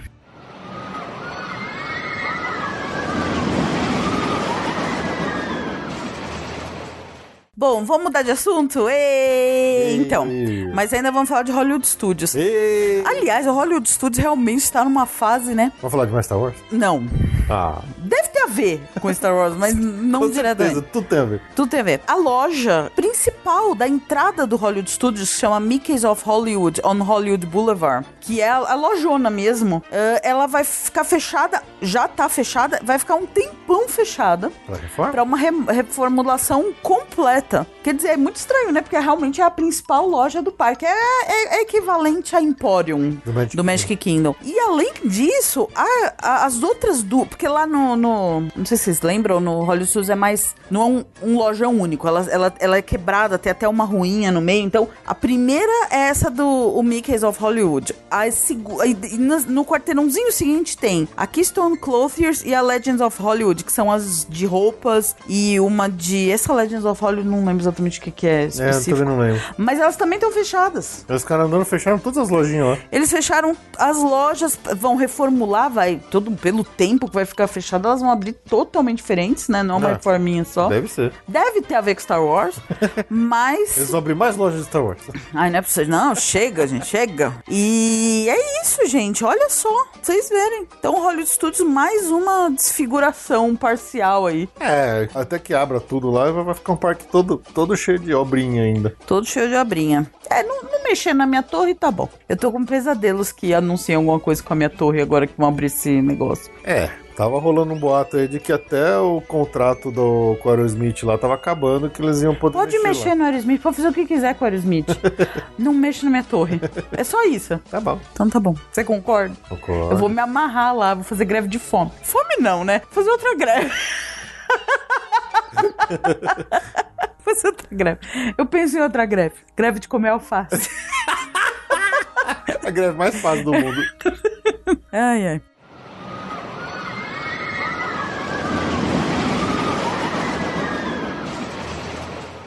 Bom, ainda falando de Hollywood Studios, ah, mais uma novidade de lá, né? Anunciaram um mês que vai abrir o maior trava-língua de nome de atração que vai ter, que é o Mickey and Minnie's Runaway Railway. Vai ser exatamente em fevereiro de 2020. Pois é, era pra abrir esse ano. No último episódio a gente falou que eles adiaram pro ano que vem. Agora eles deram um mês. Fevereiro de 2020. Já, infelizmente a gente não vai poder ver, então quando a gente estiver lá em Ah, mas ano que vem a gente vê. 2020, 2020 a gente vê. 2020 a gente vê. Meus pais já me intimaram que eles querem ir pra lá de qualquer jeito ano que vem. Ai, que chato, né? É, vamos, vamos ter, que ir pra vamos lá. ter que né? levar Também a gente, a gente passou, acho que foram nos últimos quatro anos a gente foi pra lá duas vezes. Quer dizer, é é bom a gente dois anos seguidos lá, né? Nossa, demorou. Demorou, né? Aliás, esse ano faz 10 anos que a gente foi a primeira vez juntos. Esse ano é muito importante. É muito importante. Em Disneyland, o Mickey's Runaway Railway também é só 2022. É, eles anunciaram que vai ter lá também na Disneyland, mas é mais pra frente. É, nem começaram ainda, acho, é.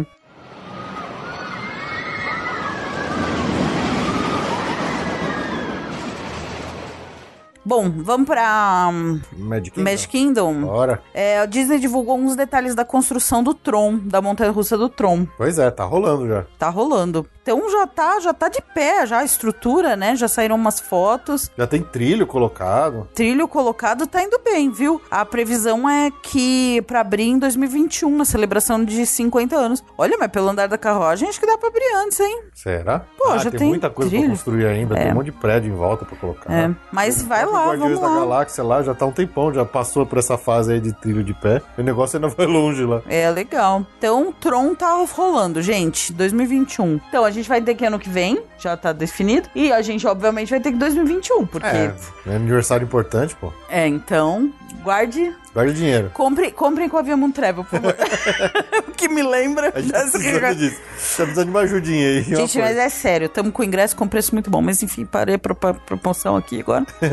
e ali, falando já daquela região ali do Tron, pra avisar que o Tomorrowland Speedway vai abrir, reabrir depois de um tempo que ele ficou fechado, né? Todo mundo achou que. Ele, ele ficou fechado por causa do Tron, né? Sim, é porque a obra passava ali perto. Passava ali perto. É, na verdade, o, o trilho não mudou muito, não, pra acomodar o Tron. Realmente, essa reforma eles deram um tapa mesmo. Pintura, limpeza. A gente já falou tanto dessa atração, né? A É, eu gente não curte muito. Então, então eu não gosto dessa atração, eu acho ela meia boca. Pa- pais com crianças pequenas que são obcecados com carro amam, né? Mas é muita. É, é gasolina, né? Eu acho que é, essa motorzinha é motor de explosão ali, motor de É, combustível. É muito barulhenta, E fedida. né? Sei lá, não curto, não. Uma vez a gente foi, né? Foi uma vez só. E foi, tá bom já. Pra conhecer, né? É.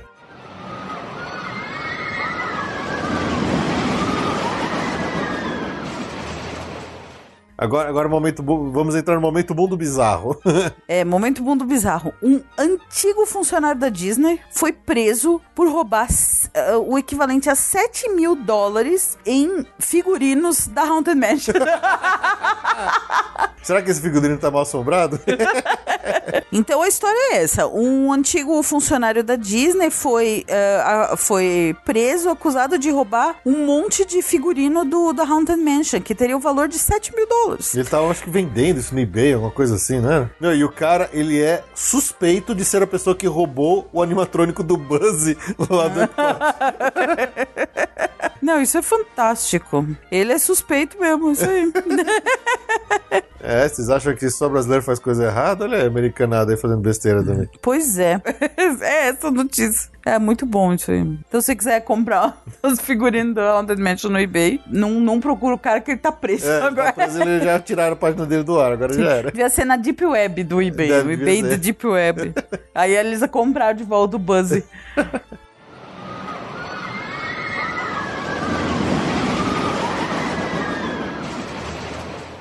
Nossa, agora eu vou dar uma notícia de uma coisa que foi desfeita, mas que eu nem sabia que tinha sido feita. Mas ainda bem que foi desfeita, porque quando ela foi feita foi uma idiotice. Eu- adoro a Ju quando, deu- ela, quando ela dá essas notícias que ela não sabe o que foi, que não voltou, que voltou, que não sabe por quê. Não, eu não sabia. Você noticiou isso aqui na outra edição? Então, eu não sabia que tinham feito essa besteira. Ainda bem que eles fizeram. Vocês sabiam que eles tiraram absolutamente do nada o camelo que cospe água na frente do tapete do Aladim? Ele ficou lá. Um belo dia amanheceu o camelo. Ele ficou lá um tempão sem o foram, camelo. foram dar uma pintura, tirar Ah, pó, sei lá. Que desespero! Você tá a vida inteira lá com o camelo cuspindo água, você chegam lá um dia não tem camelo? Mas voltou o camelo, graças a Deus. Então é uma notícia que, não, na verdade, não significa nada, não serve pra nada.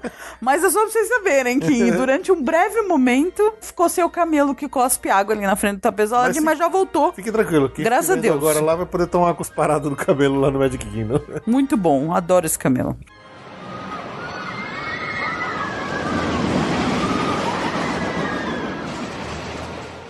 Bom, e aí um rumor também de Magic Kingdom. É rumor ainda, tá? Não é confirmado. Mas parece que o Filar Magic vai ganhar um upgrade, uma, uma refação digital aí, alguma coisa. Fação. Tem um nome melhor. vai ser feito digitalmente. É, ok. Upgrade. Upgrade digital. um upgrade digital que tá precisando, né? Mas eu gosto do Filar Magic. É, que um bom. bem, é um dos, desses cinemas 3D que funciona bem até. Eu gosto dele. Mas eles estão achando que tá me precisando melhorar, então eu vou melhorar o Filar Magic. É, não vou reclamar não. É. Eles já fizeram um upgrade na Disneyland Paris e na Califórnia. Na verdade, na Califórnia não tinha Filler Magic. Inaugurou agora, mês passado. É É mesmo? É verdade, Filamétrica Nossa. inaugurou mês passado. Estranho abrir uma atração que não é exatamente popular, né? É estranho, né? Mas é, foi isso É que é muito barata de fazer. Você basicamente precisa de um teatro e uma tela. Sim, Bom, e, e ocupa muita gente. é bom, é um teatro grande, ocupa bastante gente de uma ocupa vez. bastante gente uma vez, né? É. E é uma atração gostosa, divertida, com as músicas boas, com os personagens clássicos dos desenhos bons. Então eu gosto, eu acho uma atração ótima. Ah, legal.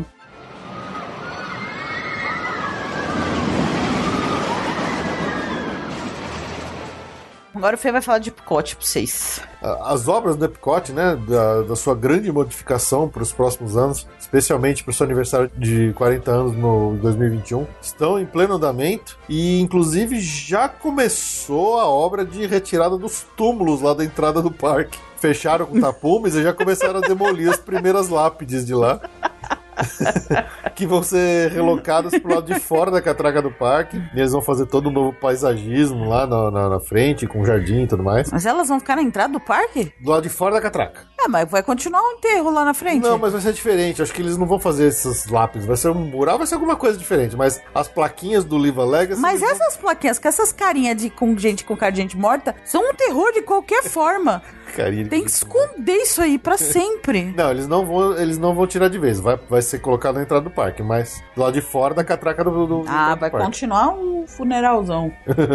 Mas agora, quem estiver indo lá no Epcot nesses próximos dias, vai ver ali a entrada com a bolona e aquela fonte na entrada com um monte de tapume ali da galera fazendo a obra lá. Então vai estar meio feio pra bater foto. Mas depois vai ficar bonito. Tomara. Tomara, né? Melhor que as lápides, com certeza, né? com certeza.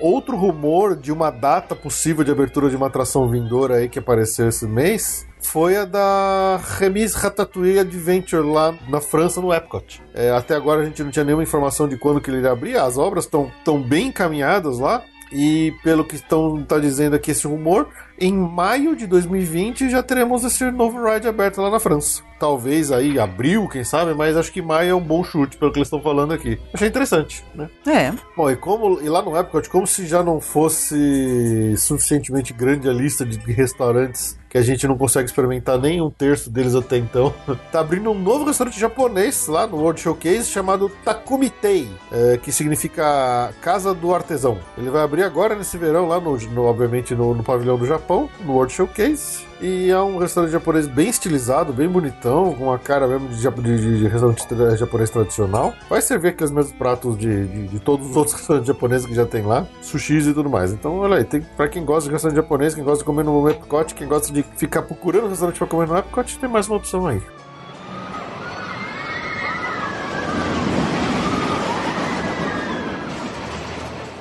Bom, ainda falando de Epcot, uma coisa que surgiu aí de notícia que é a respeito da vindoura futura atração do Guardiões da Galáxia, que é uma montanha-russa indoor, é que ela vai ser a primeira montanha-russa da Disney com lançamento de ré. ela vai ter um lançamento de ré. Ela realmente Nossa senhora. Pois é. Além dela, dela ser uma, uma montanha russa com giro, né? ela vai- os carros vão girar. Ela vai ter um lançamento de velocidade de ré. É, lembrando que, por exemplo, o Expedition Everest ele tem um momento que ele anda de ré com bastante velocidade, mas ela não lança, não lança para cima, né? Não é pro alto. Ela cai de ré. Então tem uma coisa diferente aí vindo no Guardiões da Galáxia. Vai ser uma montanha russa bem diferente, bem interessante. Nice. Muito bom. E só pra fechar o Epcot, é, saiu uma, uma postagem oficial da Disney dizendo que eles vão revelar muitas coisas a respeito do Epcot na próxima D23. Ah, eu não vou mais esperar nada, principalmente a do Brasil. Então, será que vem? Ah, não, já, já. Não, da outra vez a gente tinha certeza e tomamos. Não, não pode. V- vamos fazer uma live quando essa vem D23? Vamos fazer uma live, vai que Ah, a gente já fez a outra, não deu certo. É, vamos ver se agora vai. Eu sou muito ruim de live. a Ju tem vergonha. Pô, a Ju fez tão bonitinho os stories lá de, de São Francisco. Ela foi super elogiada por todo mundo, aí ela fica com vergonha de fazer live. Fico.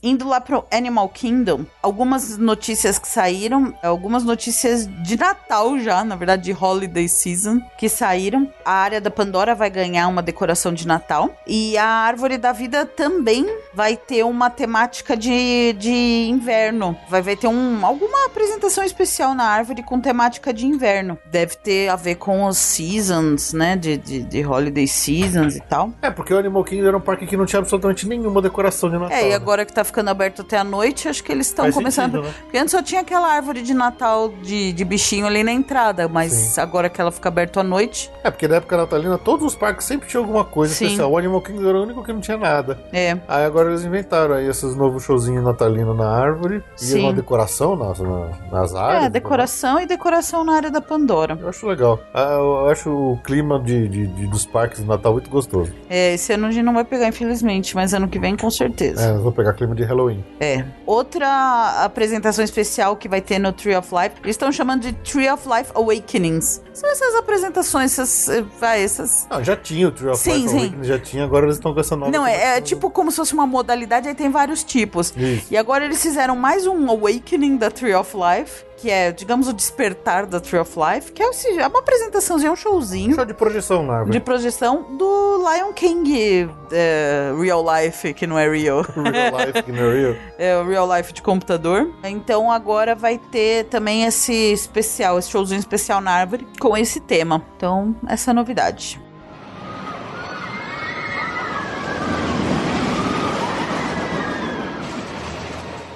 Eu não vou falar essa notícia porque eu me recuso a dar fake news.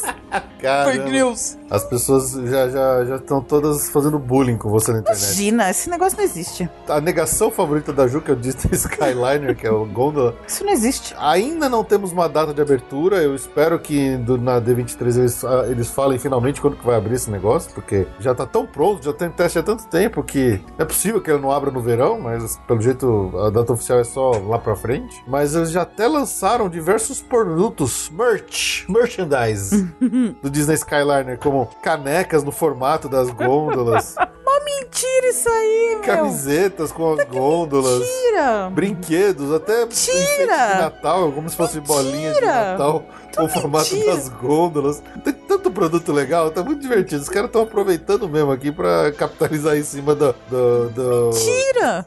da negação eterna da Ju. Mentira, isso aí não existe não. Existe, opa, isso existe muito. Até parece. Tá tudo só com conspiração. Aham. Falando em merch, Ju, você gosta de Dole Whip? Uh, muito. Você gosta de Dole Whip eh, Soft Serve? Hum, muito. Pois é, a Disney lançou agora um novo Mickey Ears, uma orelhinha do Mickey, que ela é no formato do Dole Whip, então ela tem o chapeuzinho amarelo, bem no cucuruto da cabeça, tem tipo um, um- um chifre de unicórnio que é como se fosse o enroladinho do, do Dole Whip, e as orelhas é como se fossem umas bolachinhas, tem um, inclu- uma do lado assim, uma tá escrito Aloha. e tem até um, chapeuzinho, uma, um guarda-chuvinha de, de drink. É, muito legal. Então você pode expressar aí seus, seus gostos pelo Dole Whip até no seu chapéu. Maravilha.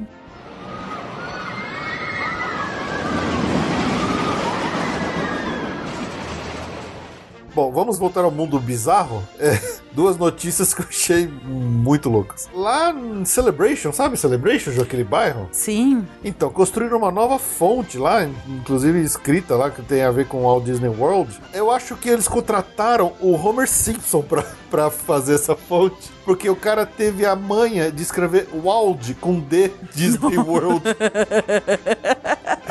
Os caras na fonte de pedra, de mármore, eles escreveram errado o Walt, e o Wald ficou com D. Nossa senhora, não é possível isso. Em Celebration. Não, e é o lugar mais rico do. Meu Deus do céu, você tá brincando. É, pois é. Não, não é possível. Exatamente, os caras conseguiram errar o nome do Walt Disney na fonte, mas aí depois que ah, caiu na internet essa foto. Em um minuto e meio já, tiraram. Já, não, já fizeram, já encheram de tapume lá em volta, estão quebrando pra fazer direito.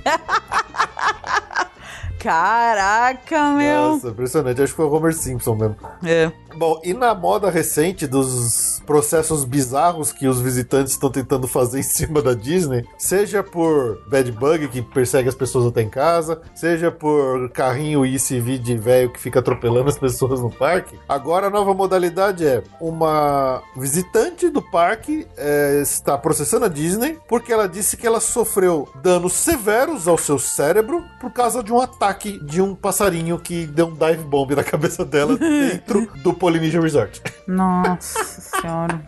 Jesus. Ai, Eu não sei se eu acho engraçado ou triste. Eu acho que é mais pro triste. É, pois é. É, às vezes, hum, às vezes essa cultura do. do, do, do- Não, é impressionante. Os caras estão inventando qualquer coisa pra tentar arrancar o dinheiro da Disney. Não é possível isso. É. E aí, normalmente, sei lá, acho que a empresa. A empresa tem que ser muito firme pra não entrar nessas. Mas às vezes é mais barato dar, um, dar uns trocados pra uma fulana dessa. Pra calar a boca, né? Ficar, parar de encher o saco. Que Ah, não, coisa. mas essa eu, eu, eu ia brigar. Falar, não, não é possível que você tá processando. Não, mas nenhum desses casos que você falou é digno de. É, pois é. É um absurdo. Nossa senhora, Ela que tomou raiva. um dive bomb de passarinho na cabeça e ela resolveu processar a Disney. Por quê? Porque sim. É. Sabe quem tem que processar a Disney? A família do menino foi comido pelo jacaré. Isso é verdade. Esse que tinha que processar a Disney.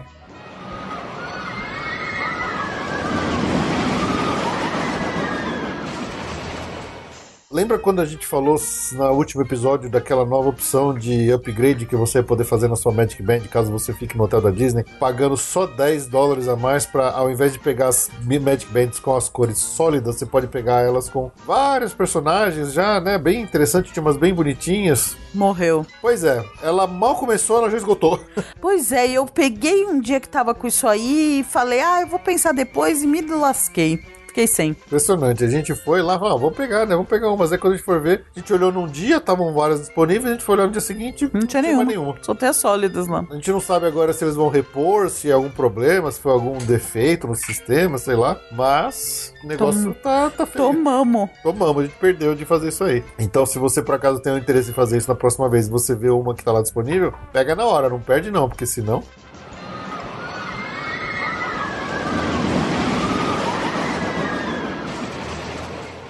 A gente falou bastante de Disneyland quando a gente falou da Star Wars Galaxy Z, né? Então, o parque em si, ele tava com aquele projeto de modificação das suas vias e tudo mais. E também tava com uma reforma grande no castelo da Bela Adormecida, lá, aquele castelico pequenininho lá do parque. E finalmente tiraram os tapumes, revelaram o novo, o novo castelo, todo pintado, bem bonitão, com umas cores bem interessantes. Uhum. Mas ele continua pequeno. Muito pequeno. Gente, esse castelo é muito pequeno. É uma decepção. Mas as cores novas, bem, bem recentes, estão bem bonitinhas. Então eu achei bem legal isso aí. Também na Disneyland tá rolando um evento especial de celebração de 50 anos da Haunted Mansion. Só lá na Disneyland, né? Então tem várias highlights aqui, por exemplo, comidas especiais, é, é, fotopass especiais. Obviamente, muitos, muito merchandising novo, né? Pra, pra comprar e outras coisas mais. Então é, tá rolando aí nos próximos, durante somente esse verão americano lá na Disneyland, esse evento especial da comemoração de 50 anos da Haunted Mansion. Inclusive lançaram até um Funko Pop da Madame Leota que eu achei muito lindo.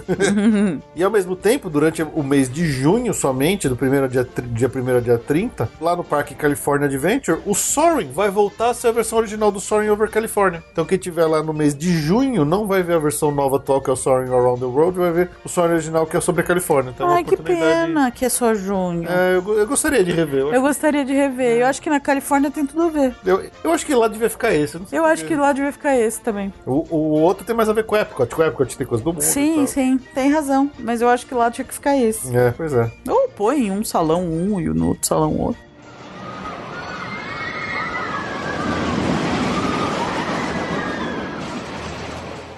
Bom, na Universal, acho que esse ano é da Disney mesmo, né? É Disney. Apesar do, de ter lá a atração do Hagrid, mas esse ano é da Disney. Tanto que a notícia da Universal é assim: o Al Roker, que pra quem não sabe é um jornalista do tempo, né? Eu acho que ele é muito famoso por ser do tempo, lá no do Today Show, que também é famoso. Ele foi lá na Universal pessoalmente fazer a abertura do Today Café. Today é aquele programa É um matinal. programa desses matinal. bem tradicionais, tra- tradicionais americanos que tem todos os canais americanos. Sim, mas o Today é o mais famoso, eu acho. É, né? Qual é, É. o equivalente brasileiro? Eu não sei. Não tem um exatamente. Aqui, esses da, da Record. É que é, é meio jornal, meio programa de variedades. É, é a tal da revista eletrônica, né? Que. É, muito Quem já viu aquele filme Amanhã Gloriosa? É aquilo lá. Ah, é é muito verdade, engraçado é. aquele filme desse É bem legal. Mas enfim, é, então abriu esse café lá, e aí o Al Roker foi, tinha confete e tal. Nossa, que notícia importante. Ok, então. Ele tem toda a ambientação, com as mesmas cores lá. Do, Do coisa, Today do Show. Today Show, tudo um negócio meio laranja. É bonitinho, é mais um lugar pra comer, mais, mais bem trabalhadinho lá no Universal Studios. Sim. Talvez acho que careça um pouco de, de repente, de restaurantes um pouco mais bem trabalhados. Olha, eu acredito que seja perto do. Até pela temática, seja perto ali do, do Jimmy Fallon, né? Ah, eu acho que eu sei onde que ele é. Ele é na antiga Boulangerie, aquela, um negócio que tinha uma esquina lá, perto do antigo Terminator. Ah, então não é perto do Jimmy Fallon. Não, não, era bem na esquina, acho que é bem perto da entrada do Ah, parque. Tá bom. Tem açaí lá, tá? 10 dólares. Caramba. Bem brasileiro. Tem sanduíches, salada. Hum, tô com fome.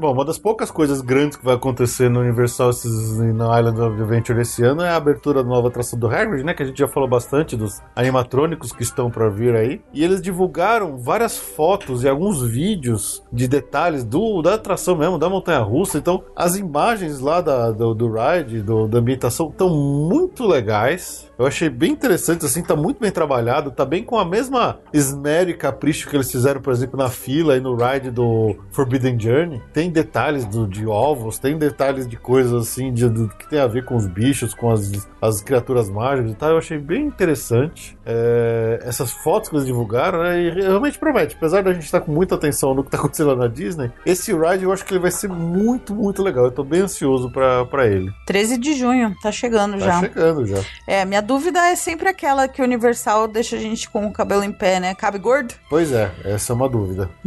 é uma boa dúvida. Fala que um dos destaques dessa atração é o fato de ser dois tipos de assento, né? A, a, a bicicleta e o sidecar. De cara. E que as experiências são muito diferentes eh, em sentar cada uma delas, né? É, na moto você vai estar numa posição mais, acho que mais agressiva, né? O É. sidecar é mais, talvez seja mais suave. E mas tem uma vista melhor, né? Porque é mais alto. Hagrid's Magical Creatures Motorbike Adventure acomoda melhor os tipos diferentes de corpos do que a maioria das atrações da Universal. Olha só. Eles pensaram nos gordinhos? Mas nós acreditamos que o assento da motorbike vai ser mais amigável para os gordinhos do que o sidecar. é, o sidecar acho que vai ser mais difícil de entrar e sair de repente. É, então acho que pra mim só na motorbike. Ok.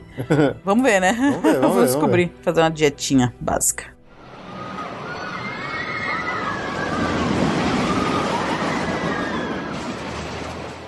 Essa semana mesmo, dia 28 de maio, um dia depois do meu aniversário, inclusive, faz aniversário o Islands of Adventure e o City Walk de Orlando, que eles fazem 20 anos juntos. Nossa, exatamente 20 anos agora esse ano. Exatamente 20 anos. Então teve uma festa, teve uma comemoração, eles deram um monte de prêmio pelo Twitter de lá. Foi mó, festança mesmo. Eu achei engraçado que nessa matéria que o pessoal tá falando dos 20 anos, eles começaram a comparar como que era o Island of Adventure há 20 anos atrás, quando ele abriu. Nossa, especialmente lá na área do Lost Continent, ele era muito diferente. Às, às vezes a gente esquece, né, que toda a área do Harry Potter foi construída em cima de coisas existentes do Lost Continent. Então, o, o atual é, Três Vassouras fica no lugar que antigamente ficava um restaurante que chamava Enchanted Oak, que era tipo uma árvore gigante com uma cara assim na, na madeira e tal. E, e a atração do Hagrid chamava Flying Unicorn. Então ele, ah, todos os rides de lá eles foram meio que reaproveitados dentro do Harry Potter, exceto o Forbidden Journey, que foi realmente construído originalmente. Agora todos os outros, de alguma forma, eles reaproveitaram coisas que existiam antes no Lost Continent. Até o, o dos piores rides de todos os tempos, que é o Poseidon's Poseidon Fury. Fury, ele era um pouco diferente. Os caras falaram que quando ele começou, o ride era ruim, e aí eles mudaram pra tentar E aí ficou melhorar. ruim. Ele continuou ruim, e aí nunca mais mexeram, vai saber por quê. Que tristeza. É, muito triste. E ainda e o Lost Continent tá meio que morrendo e tal. O Simba que tinha lá já fechou também. Sobrou o Poseidon Só, mesmo. só sobrou porque é do, Poseidon, do Poseidon e do restaurante lá, que é o Mitos. o Mitos, né? É. O Mitos eles têm maior orgulho, né? Que ganha um monte de prêmio. Tem. Eu não vi nada demais, mas. É, Enfim. pois é. Uma comida meio metida besta. É. Mas é isso. Feliz aniversário aí ao Island of Adventure. Se divertir Parabéns. Ano que vem eles já podem beber lá nos Estados Unidos. É verdade.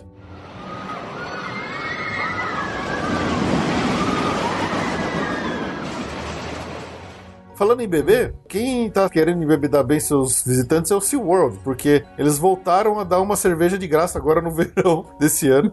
Então, desde o dia 25 de maio até dia 2 de setembro, a partir das 10h30, se você tem mais do que 21 anos, você pode ir lá e pegar uma cerveja de cortesia lá no Mama's Pretzel Kitchen. Caramba! Pois é, eles fizeram isso acho que ano passado, esse ano eles estão repetindo. Então, estão dando uma cerveja de graça por pessoa lá durante o verão. Fantástico. Inclusive, lá no Discovery Cove, eles até criaram um novo Premium Drink Package para o serviço de bar. Discovery Cove aquele parque, né, que a gente já falou, que é um, um parque diferente. Teoricamente é tudo all inclusive, mas aí eles já criaram o VIP, né? Do all inclusive. É, não, não basta ser all inclusive, tem que ser o VIP do all inclusive. Então, quando você entra no parque, lá todas as bebidas e comidas estavam inclusas. Agora eles criaram um pacote a mais de, de- de bebidas adicionais, que por mais 30 dólares você pode beber Aloha Sunrise, Paradise Breeze, Tropical Lemonade ou um Serenity Bay Sunset, que são drinks aí. Por quanto? Desculpa, eu não registrei. 30 dólares a mais. Por 120 octal case. Tá ok. Tá ok?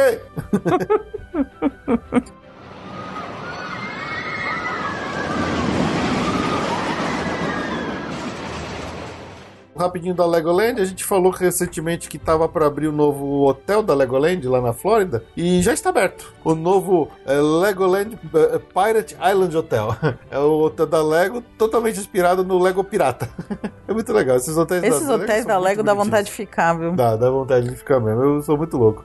Então, se por acaso. Agora acho que esse já é o terceiro hotel da, da Legoland que abre lá na Flórida. Se você tiver algum interesse aí, pode procurar que a gente já arranja aí pra você se quiser.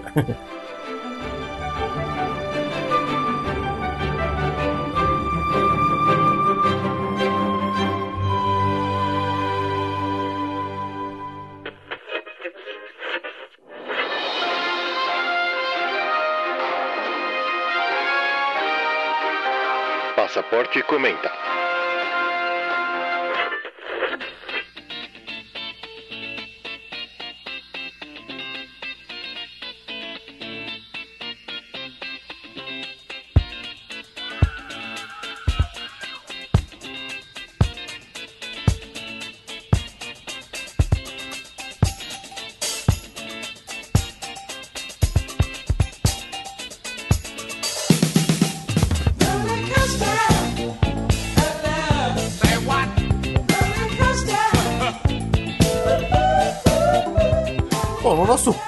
Passaporte comenta, pra finalizar esse episódio, nós não vamos ter destaque do mês, porque já falamos coisa pra caramba, então vamos só terminar com uma notícia bem interessante, que é uma notícia meio que anual, a gente sempre volta pra ela quando sai essa, notícia, que diz respeito aos números de visitantes que são, sempre saem todo ano, de todos os parques do mundo, né, inclusive da Flórida, e os números, pra variar, são bem interessantes de serem analisados. De um modo geral, mais de 126 milhões de pessoas visitaram a Flórida em 2018. É gente pra caramba. É, Eu não lembro exatamente onde que eu via comparando esse número com o número de visitantes aqui no Brasil. de- Que é uma turismo. vergonha, né? É tipo. aqui tem 7, 8 milhões, 6, né? 7 milhões. É, é- a gente perde muito dinheiro de ganhar com o turismo que a gente poderia estar ganhando aqui, né? É, mas se a gente não tem estrutura pra receber, também não adianta nada. Exatamente, tem esse problema, né? E com relação aos números dos parques, os números são bem interessantes, dá pra gente dar uma analisada aqui do, do número de visitantes em 2018. Pra variar, qual, Ju, qual que você acha que é o parque, o primeiro parque do mundo em número de visitantes? Disney World, Isso, Magic Kingdom. Magic Kingdom. E por incrível que pareça, ele teve um aumento de 2% com relação ao ano anterior. Quer dizer, só aumenta. Só menos. Só aumenta o número de pessoas que vai pra Disney. É, o boca a boca é mágico É mesmo. mágico, né? Em segundo lugar, temos a Disneyland Park do Califórnia. Também teve um aumento de 2%. Eu quero muito ver como é que vai ser isso ano que vem, depois da abertura do Star Wars. Eu acho É. que a gente vai ver algo parecido ou maior do que a gente viu com o Universal quando abriu Harry Potter. Sim, Na época que abriu Harry Potter, eles tinham um aumento de 15, 17, 18%. Eu lembro. E agora, por exemplo, a gente já tá, já tá vendo um, um crescimento bem menor. Agora vamos ver o que, que vai acontecer, né? Sim. Em terceiro lugar, Tokyo Disneyland. Eh, Em quarto lugar, Tokyo Disney Sea. Em quinto lugar, Universal Studios do Japão. Em sexto lugar, o Disney Animal Kingdom, com um aumento de 10%. Quer dizer, o Animal Kingdom também tem crescido muito nos últimos anos, depois que abriu Pandora. Né? Continua atraindo muita gente. Já Tá maior que o dois, Epcot e o Hollywood anos? Studios, hein? Dois anos já, né? Três anos. Dois anos. Então, Maior que o Hollywood Studios e o Epcot. maior que os dois. Maior tá que o? Epcot, né? Exatamente. Em, segu- em sétimo, logo em seguida, está o Epcot, também com um aumento de 2%. Oitavo, Xangai Disneyland, com um aumento de 7%. Nossa, o povo abandonou o Hollywood Studios, hein? É, ah, acho que agora que tava todo mundo esperando. As pessoas não estavam indo esperando o que ia acontecer. Gente, mas a torre teve lá o tempo todo. Pois é. Em nono lugar, o Disney Hollywood Studios, com um aumento de 5% em relação ao ano anterior. Ah, Tá vendo? É, em décimo, um parque no Japão, é, Shimelong Ocean Kingdom. Em décimo primeiro, Universal Studios da Flórida, com um aumento só de 5%, né? Ele diminuiu o crescimento, continuou crescendo, mas diminuiu com relação aos outros anos. Décimo segundo, Disney California Adventure. Décimo terceiro, Disneyland Paris. 14 Universal Studios Islands of Adventure. 15 Universal Studios Hollywood, que parou de crescer, ele deu uma crescida grande depois que abriu o Harry Potter, agora já não tá mais, quer dizer, já tá bem estabilizado. Depois 16 Hong Kong Disneyland. 17 Lot World em Seul, na Coreia. Em 18 Nagashima Spa Land. 19 Everland, na Coreia do Sul. 20 Ocean Park em Hong Kong. 21 Europa Park na Alemanha. 22 The Efteling na Holanda. Em 23 Walt Disney Studios Park lá na, na França, Na em Paris. Em 24 Tivoli Gardens na Dinamarca. E em 25 o Shimelong Paradise na China. Então, olha aí, o Walt Disney World tá todo caramba, nem 10. SeaWorld, hein? O SeaWorld, ele caiu muito nos últimos anos, a gente vê ele caindo, faz tempo que ele não aparece na lista dos, do- dos 25 maiores parques, mas desde o ano passado o- eles têm dito que tem aument- eh, demonstrado um aumento no número de pessoas. Eu acho que daqui no ano que vem a gente vai ver o, o SeaWorld voltando para essa lista aqui. Eu acho que isso tem a ver com a ideia deles voltarem a fazer mais rides e menos show de animal. É, torço pelo SeaWorld. Não, não É verdade, gosto muito. Assim, eu gostaria que eles parassem com os animais mesmo. pois é. Mas uma coisa interessante é ver não, não importa, ano após ano, eh, a impressão que a gente tem de que a Disney tá só cheia, tá sempre cheia, cheia, cheia. É É, verdade, porque só, só aumenta, a gente nunca vê um número negativo. Sim, não abre parque, não faz nada nesse É, sentido, é. né? Como curiosidade, é, dos top 20 parques aquáticos mais visitados do mundo, nós temos o. du- temos duas entradas do Brasil! Vai, Brasil! Brasil, Brasil, pois Brasil. é, dos 20 parques aquáticos dos mais visitados do mundo, em Beach Park? quarto temos o, O de Olímpia, Parque. Aquático Termas dos Laranjais em Olímpia. É. E em nono temos o Hot Park Rio Quente Caldas Novas. Não, é o Beach Park? Não Caramba. é o Beach Park. O Beach Park fosse não Beach tá na Park. lista. O Beach Park não tá entre os 20. E tem Caldas Novas e o de, de Olímpia. Pois é, Legal. né? Legal. Olha aí no Brasil. E quem é o primeiro? Primeiro é o Shimelong Water Park na China. Né? e o Acho primeiro relevante? que Typhoon Lagoon. Typhoon? Typhoon Lagoon em Orlando. Cresceu pra caramba. E segundo, Blizzard Beach. Eu acho surpreendente porque eu acho que o, pra- o ingresso que inclui o parque aquático é horroroso, né? Muito É, caro. exato. Pouquíssimo. Aqui no, pelo menos brasileiro, pouquíssimo compra o ingresso com parque aquático. Uhum. Me surpreende. Não, e o legal é que o Parque Aquático Termas do Laranjais aqui de Olímpia tá na frente do Vulcano Bay e do Aquática. Por incrível Caramba! que pareça. É, é, é porque eu acho que os americanos eles não estão nem aí pra valor, eles vão onde eles querem ir mesmo, que é nos parques aquáticos da Disney. Porque pra nós aqui no Brasil é muito mais. Se a pessoa quer ir num parque aquático, a melhor forma mais barata dela ir ou é no Vulcano, pegando o ingresso de Tri Park Explorer da Universal, ou incluindo o aquático, Sim. que fica tipo 10 dólares mais caro que do o que só no O SeaWorld. brasileiro vai muito pouco em parque aquático lá. Acho que, no modo geral, eles pensam sempre mais no parque temático, né? É, e quando vão no aquático, eles geralmente vão pro vulcano ou pro aquático. É. Então eu acho pitoresco, mas eu acho que a americanada gosta muito do- dos, dos da Disney mesmo. Sim, sim. Legal. Legal, legal. Bom,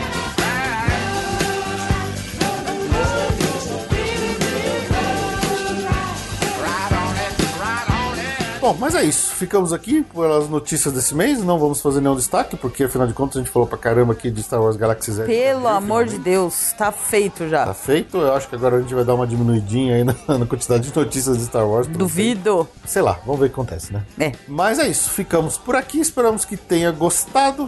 Muito obrigado pelo seu download, pela sua audiência. A gente se fala daqui a duas semanas. Tchau, tchau. Tchau.